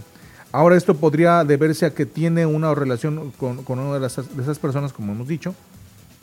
Y bueno, estaba esperando el momento. Lo más importante es descubrir cuál era el móvil, por qué lo quiso hacer. Eh, también se le preguntó sobre la sospecha de que el asesino conocía a sus víctimas, que quién pudiera ser. Dijo que, bueno, pues están eh, avanzando las investigaciones, pero aquí lo más increíble es que de veras no hay todavía una razón, no hay una pista de quién pudiera haber sido, ¿no? Eh, Esta persona, ¿no? ¿Creen que pudo haber sido alguien de la misma escuela? Que, que, eh, pudo haber sido alguno de los compañeros. Imagínense nada más, existe una sospecha de que alguien de los testigos eh, pudo haber sido el asesino, pero todavía no tiene ninguna pista fuerte. Entonces, lo que dice este señor es de que eh, tuvo que haber sido algo bien preparado y algo este, bien meticuloso para poder escapar y no dejar huella ni rastro. Entonces, este, Yo lo que yo lo que había leído sobre estos muchachos es que esta casa de roommate donde viven o vivían este era como la típica casa también como pues donde se hacían fiestas, ¿no? Entonces la casa tenía como un código, ¿no? Un password, un número de para poder accesar a ella y que te abriera la puerta.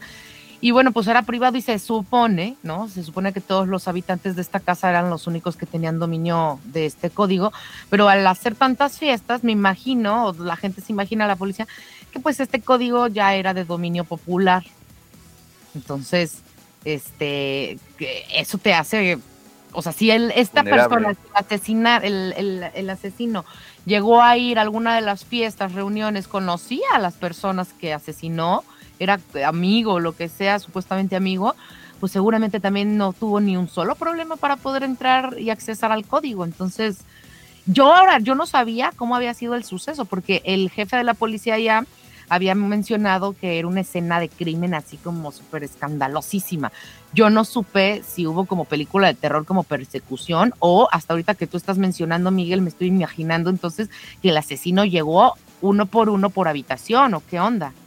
Si dicen que utilizó el cuchillo, fíjate lo que dice este señor que utilizó el cuchillo, le preguntan, dice, dice, normalmente pudiera ser como un cazador, un carnicero o alguien ah, que a sangre fría encaja el cuchillo y sabe que no hay ruido, no hay, no hay grito y lo hizo de una manera directo y rápido. Este, y fue uno por uno. Entonces, este, como te digo, este, muy, muy, muy preciso este asesino y pues muy decidido, ¿no? Con las víctimas. Sí, la verdad que sí es como para una película de terror, ¿eh? Sí, y, y muy seleccionado, porque si habían seis y nomás mató a cuatro, Algo Ay. había, algo había por ahí, algo había, ¿eh? claro. Quién sabe qué cosas. En fin, ya platicaremos más de este tema en, en los próximos días. Pero ahora sí, platíquenos qué pasó con el temblor. ¿Sigue temblando en México? ¿En Chihuahua, Bueno, Texas? sí tembló ¿Dónde? en el norte de México, sí tembló, ha temblado en el norte de México, tembló en, en, eh, Sonora y tembló, tembló también en Baja California Fíjate, fue de 6.1 grados en la escala de Richter, pero afortunadamente del susto no pasó. En donde sí pasó fue que, eh, fíjate que en eh, Indonesia, en Indonesia se Órale. registró un sismo de 5.6 grados en la escala de Richter Ande. y la verdad es que Pues sí. esto ocurrió, dejó al menos 162 muertos, Ay, informó no. el gobernador de la provincia de Java Occidental, la más afectada por este temblor, dijo el funcionario local. Lamento informar que al menos 162 personas murieron y este en, una provincia que es un nombre bastante difícil que no tiene mucho que ver, pero bueno, el portavoz de la administración dice que pues siguen siguen las labores de rescate para encontrar desafortunadamente más, más personas que están atrapadas o que desafortunadamente puede aumentar el número de muertos. Por otra parte, también en México, en el sur, una embarcación con al menos 30 inmigrantes naufragó en los límites de Chiapas y Oaxaca, hecho que dejó una menor de edad muerta y otras siete personas desaparecidas, informaron activistas defensores de derechos humanos. El reporte inicial lo realizó la organización 1800 Migrante, que señaló que la mayoría de los desaparecidos son niños y el resto son el resto de los sobrevivientes han sido atendidos en hospitales de Tonalá y San Pedro Tepanatepec. Por su parte, los que salieron ilesos fueron trasladados al campo deportivo 21 de marzo en Tenapantepec también. Eh, y los extranjeros de nacionalidad ecuatoriana zarparon del puerto Madero en Tapachula, conducidas por traficantes de personas que los llevaron hasta los límites de Oaxaca, donde los primeros indicios arrojan que la embarcación se habría quedado sin combustible y la, fuente, la fuerte marea terminó por hundirla. Eh, la gente del Instituto Nacional de Migración continúa diciendo que son de- víctimas de sus propias intenciones de una mejor vida, Tocayo, Betina, y, son también cómplices de sus propias desgracias porque ellos solitos van y se ponen en las manos de los narco, de los traficantes de personas, de las personas que los entregan inclusive a manos del crimen organizado que los ocupa para eh, trasladar drogas dentro y hacia los dentro de México y hacia los Estados Unidos. ¿Cómo ve? No, pues qué Terrible. cosas, ¿no? Terrible. ¿Qué le vamos a hacer? por- por la necesidad y la falta también de, pues, de conocimiento, ¿no? También de estas personas. Sí, sí, sí. La- la- la- pues más fácil. Pues imagina- y aún así son las comunidades que más se reproducen y tienen hijitos, pero muchos, pero Ay. muchos hijitos. Es lo, lo que yo les recomiendo. Pues estamos en el siglo XXI. Sí, hay la libertad sexual, sí. Pero, ¿y la libertad de ser responsable no se acata? ¿No sería acatable también antes de Exacto. Claro, pues la prevención, ¿no? Lo que decíamos, no, no es necesario una ley de aborto, más bien No. una educación sexual previa para que no tengas Sí, que pero llegar si a tú estas llegas a- instancias. Si, si tú llegas a una comunidad centroamericana y le dices, ¿saben qué? Vamos a hacer para evitar los nacimientos, las señoras, los señores también. No, Los- chépale, yo soy libre de tener mis hijitos que yo, que Dios me mande, que yo quiera y que yo pueda, ¿no? Mucha ignorancia, mijo, en muchos lugares, sí es cierto. Y- fíjense, yo, yo, yo, yo tuve un novio durante muchos años, durante siete años, este, lo acompañé en toda su carrera de medicina y él me contaba, trabajaba acá, Miguel, en el hospital civil, tú lo has de conocer, Sí, el sí. hospital civil. Y bueno, me decía que cuando llegaba la muchacha de, ¿qué te gusta? 23 años ya a parir el quinto hijo, Ay, este, y le decían, oye, opérate, párale. por Dios, ya córtale, ¿no? No, no, no, aprovecha que ya estás aquí en el parto, ya estás intervenida, ya, ya, órale, de una vez, te- si quieres de una vez te, te, te ligamos, ¿no? Le decían. Ajá. Claro. No, es que le tengo que preguntar a mi viejo. Uh, Y decía Mm, que uf. muchísimas, muchísimas, Sí, era la regla de oro, preguntarle al viejo si les Sí, daba. pero. Oye, pero es tu, tu cuerpo, vida, tú tu sabes, cuerpo, no, sí. no, mi, mi viejo me regaña. Ay, ay, No. ay, ay, hay ay. tema todavía ahí, sí, claro. Por eso hay machismo, por eso hay machismo, porque, Sí. o sea, yo me considero ¿Para macho. qué pero te ¿qué las amarrates? Sí, Porque claro. nosotros lo permitimos, damos pie. Claro. Sí, no, yo me considero, pero ¿qué tan macho puedo ser? ¿Qué tan feliz es mi mujer? Ajá. Así es mi machismo. O sea, ¿qué tan feliz es mi mujer? ¿Qué tan, qué tan, qué tan hombre puedo ser para, para poder ser parte de una vida con, con alguien, no?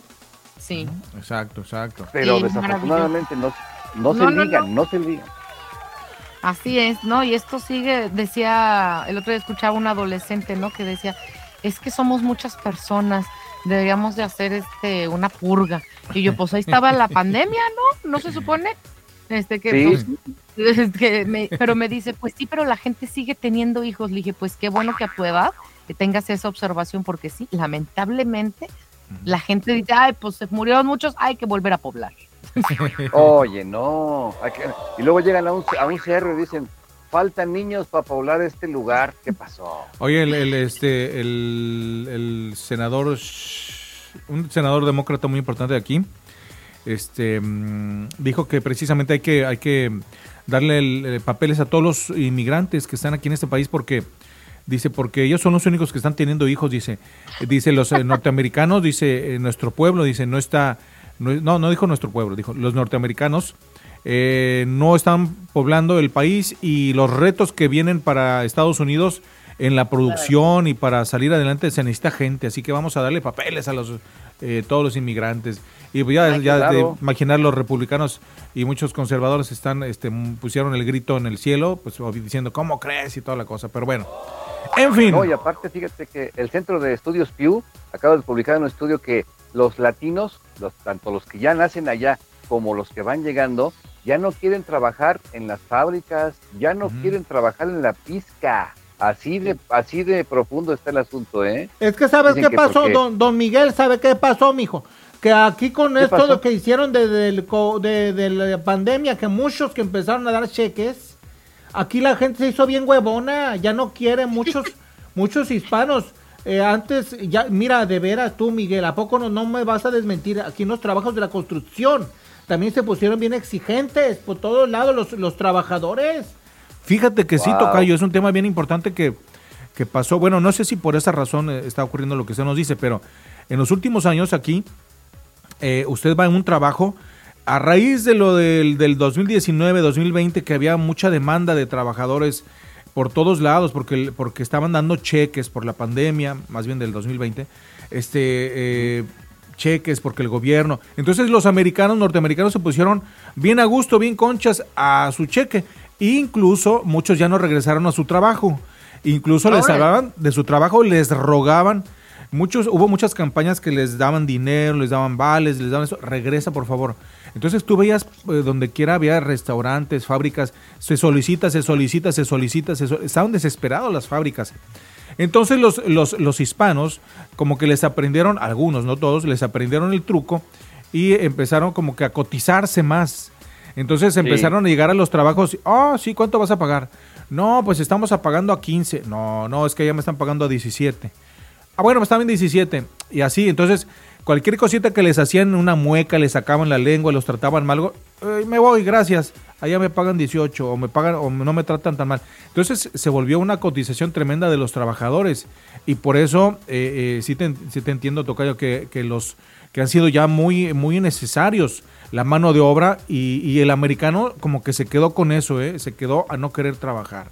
Muy lamentable. Oye, pero por un lado, qué bueno, ¿no? Qué bueno que, Sí, claro. digo, que tomó Para esa nosotros. actitud del americano, para nosotros, qué bueno que supieron aprovechar y que vieron esa, esa valiosa oportunidad bien merecida para el Sí. trabajador de uno allá. Qué bueno que ahora se pudo poner sus moños dentro de sus posibilidades, ¿verdad? Ay, no, pero unos que se pasan bien huevones, unos que van, ¿cómo se llama? Que no saben hacer nada, de veras. Ahí en la limpieza, muchas que me llegan ahí compañeras, quieren ponerse ahí, quieren llegar ganando 20 dólares, no viejas huevonas. No, doña, Sí, no, y además ya no quieren trabajar en la pizca, ya trabajos, trabajos arduos que antes realizaban los, los latinos en los Estados Unidos y por eso entrábamos dentro de ese rompecabezas estadounidense, ya no, ya quieren trabajos atrás de una computadora, quieren trabajos de gerencia, lo que está muy... Ahora, y eso pasa en Estados Unidos porque están, es- eh, digo, dentro del gobierno de Biden, porque están generando situaciones favorables para los que pueden votar. Pero hablando de geopolítica internacional, está afectando muchísimo eso, porque ahorita, por ejemplo, eh, Europa, encabezada por Alemania y por Francia, están alejándose de Estados Unidos como socio porque ya se dio cuenta que está aprovechando la crisis que está provocando las sanciones impuestas por Washington a Moscú para dejar a Europa que se está muriendo de hambre. ¿Y quién está a- a río revuelto? ¿Quién está sacando más beneficios internacionales? Estados Unidos. Ya se dieron cuenta y empieza a quebrarse la alianza de los socios comerciales políticos de Estados Unidos con Europa, porque a mí la verdad no sé cómo lo ven ustedes, pero desde la Segunda Guerra Mundial, Alemania, Francia y muchos otros siguen ocupados militarmente por los Estados Unidos. Sí, y siguen ocupados y siguen dominados y controlados por la ONU. Y ya no los dejan hacer nada, ya no, no los permiten hacer por la nada. OTAN. Ellos Y la mismos, OTAN, ellos mismos sí. se, echaron el lazo al, se echaron el lazo al cuello. Entonces, ahorita, ¿qué pasa? Eh, eh, Moscú ha, ha hecho cosas i- i- inteligentes que ahorita su moneda es- cuesta más que antes de la intervención en Ucrania. Este, y, y- y ya están dejando, Europa está dejando de escuchar a Zelensky. Europa empieza a separarse de la alianza histórica con los Estados Unidos. Y Estados Unidos ahora quiere voltar hacia China, pero ya fue demasiado tarde porque China ya no puede ser socia de Estados Unidos tal, tal cual como esta- eh, lo fue Europa durante desde la Segunda Guerra Mundial hasta ahora. Y eso es noticia fresquecita. Ayer, Alemania y Francia ya dijeron, Estados Unidos ya no es nuestro mejor socio porque nos está dejando hundirnos a nosotros y está llevando nuestra industria hacia los Estados Unidos con nuestras con, sus inversiones y todo. ¿Y qué pasa? Bueno, pues vamos a ver qué es, lo- qué es lo que va a pasar en este grupo, en el, en el G20, que se va, que va a llegar Putin, que pensaban que no se iba a presentar, que estaba en un búnker, y, y- y no, no cabe duda que el orden internacional está a punto de tener cambios importantísimos Sí. en esta etapa del siglo XXI. A lo mejor ahora caigo entonces por qué Putin se está aventurando a ir al G20, ¿no? O sea, ya entonces teniendo la postura Europa de, o la visión que ya está teniendo con Estados Unidos, a lo mejor ahorita le acomoda un poco más a Rusia estar en buenas migas precisamente con Alemania y Francia, ¿no? Claro, además ayer se inauguró una estatua grandotota, grandotota de Fidel Velázquez, no, Fidel Velázquez, no, este, ¿cómo se llama este? Fidel Castro, Fidel Castro. de Fidel Ajá. Castro en Moscú, este, Ok. está, está- sí, está Díaz Canel y, y Vladimir Putin ahí inauguró.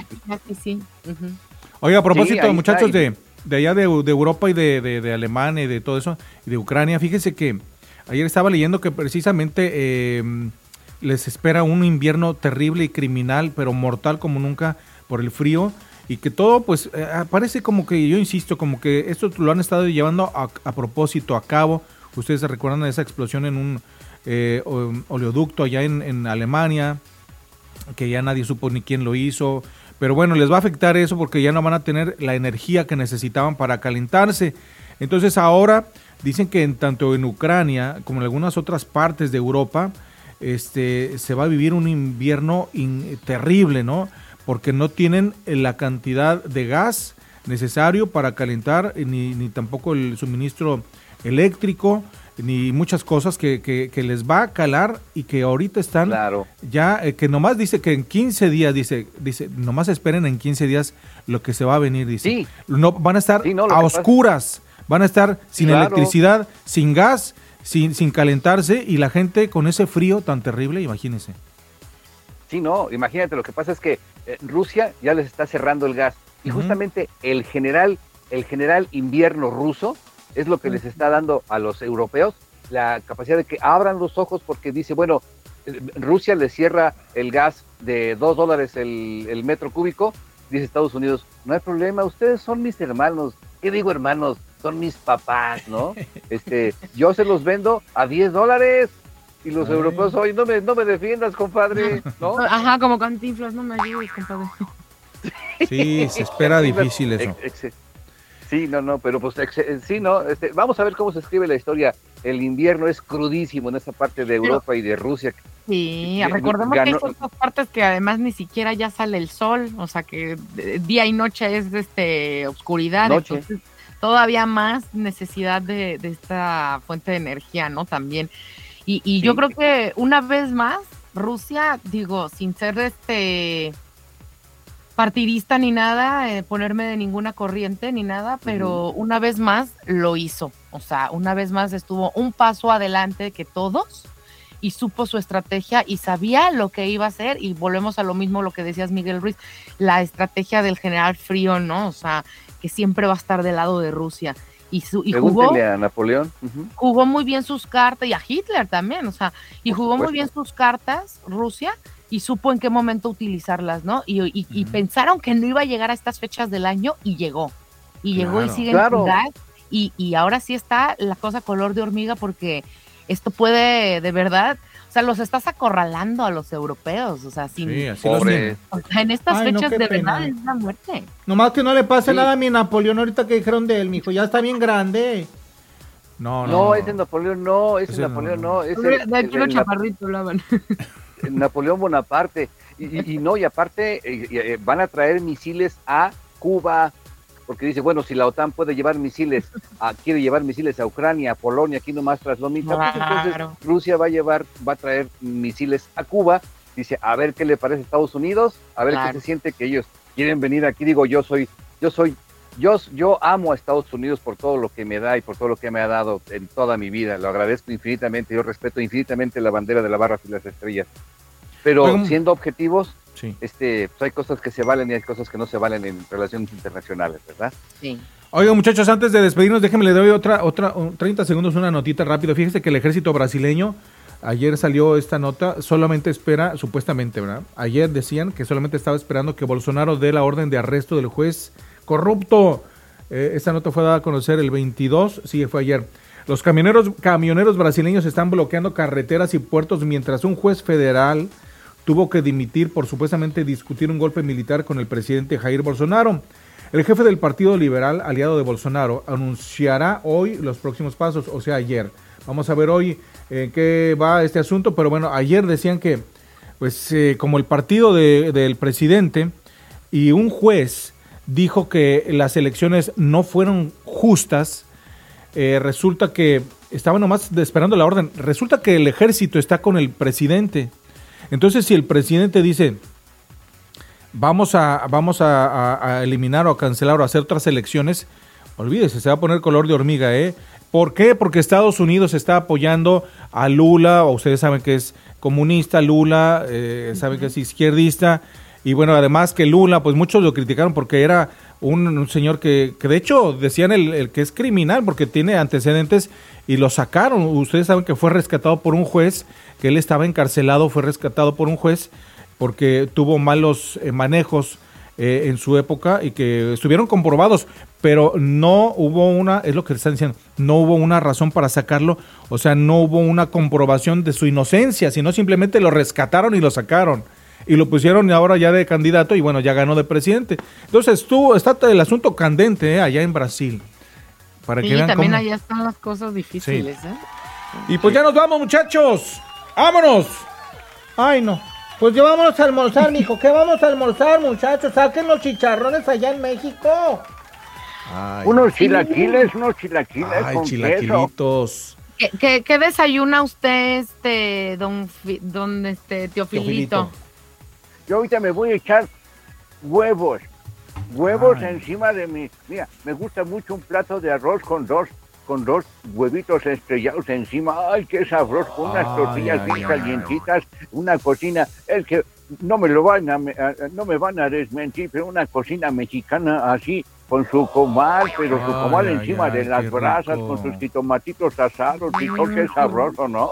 No, no, no. Betina, ¿qué vas a almorzar? Pues fíjense que todavía no lo sé. Ahorita voy a echarme un clavado al refrigerador. A ver qué encuentras por ahí. Vamos ¿verdad? a ver qué, qué nos encontramos, porque además quiero ver, alcanzar a ver la segunda parte del partido de Alemania-Japón, Japón. porque ahorita ya Alemania va 1-0 ganando. Ay, ay, ay. Bien. Está bueno. Sí, sí, sí, vámonos por el segundo tiempo. Pues Vámonos por el segundo gol mínimo. No se diga También. más. Estaremos pendientes de la información que esté ocurriendo y gracias a la gente que estuvo conectada con nosotros, muchachos, Betina Enderle en Guadalajara, gracias. Saludos, gracias, bye bye. Mi estimado Miguel Ruiz, buenos días. Un abrazo, buenos días a todos. Don Teofilito, pásela chido, perrón. Pásensela bien por todos lados. Gracias, doña Chole. Mijo, pásela bonito. Dios me lo bendiga. Cuídese mucho. Y mi estimado Felipe Gilimón. Primo, ahí nos vamos a chambear ahorita, a pegarle macizo, primo. No se diga más, gracias, buenos días, hasta mañana. Estamos rompiendo la mañana. Rompiendo la mañana. Rompiendo la mañana. Un equipo dinámico que te acompaña con música y noticias. Alegra tu mañana. La mejor información para la gente hispana. Sí.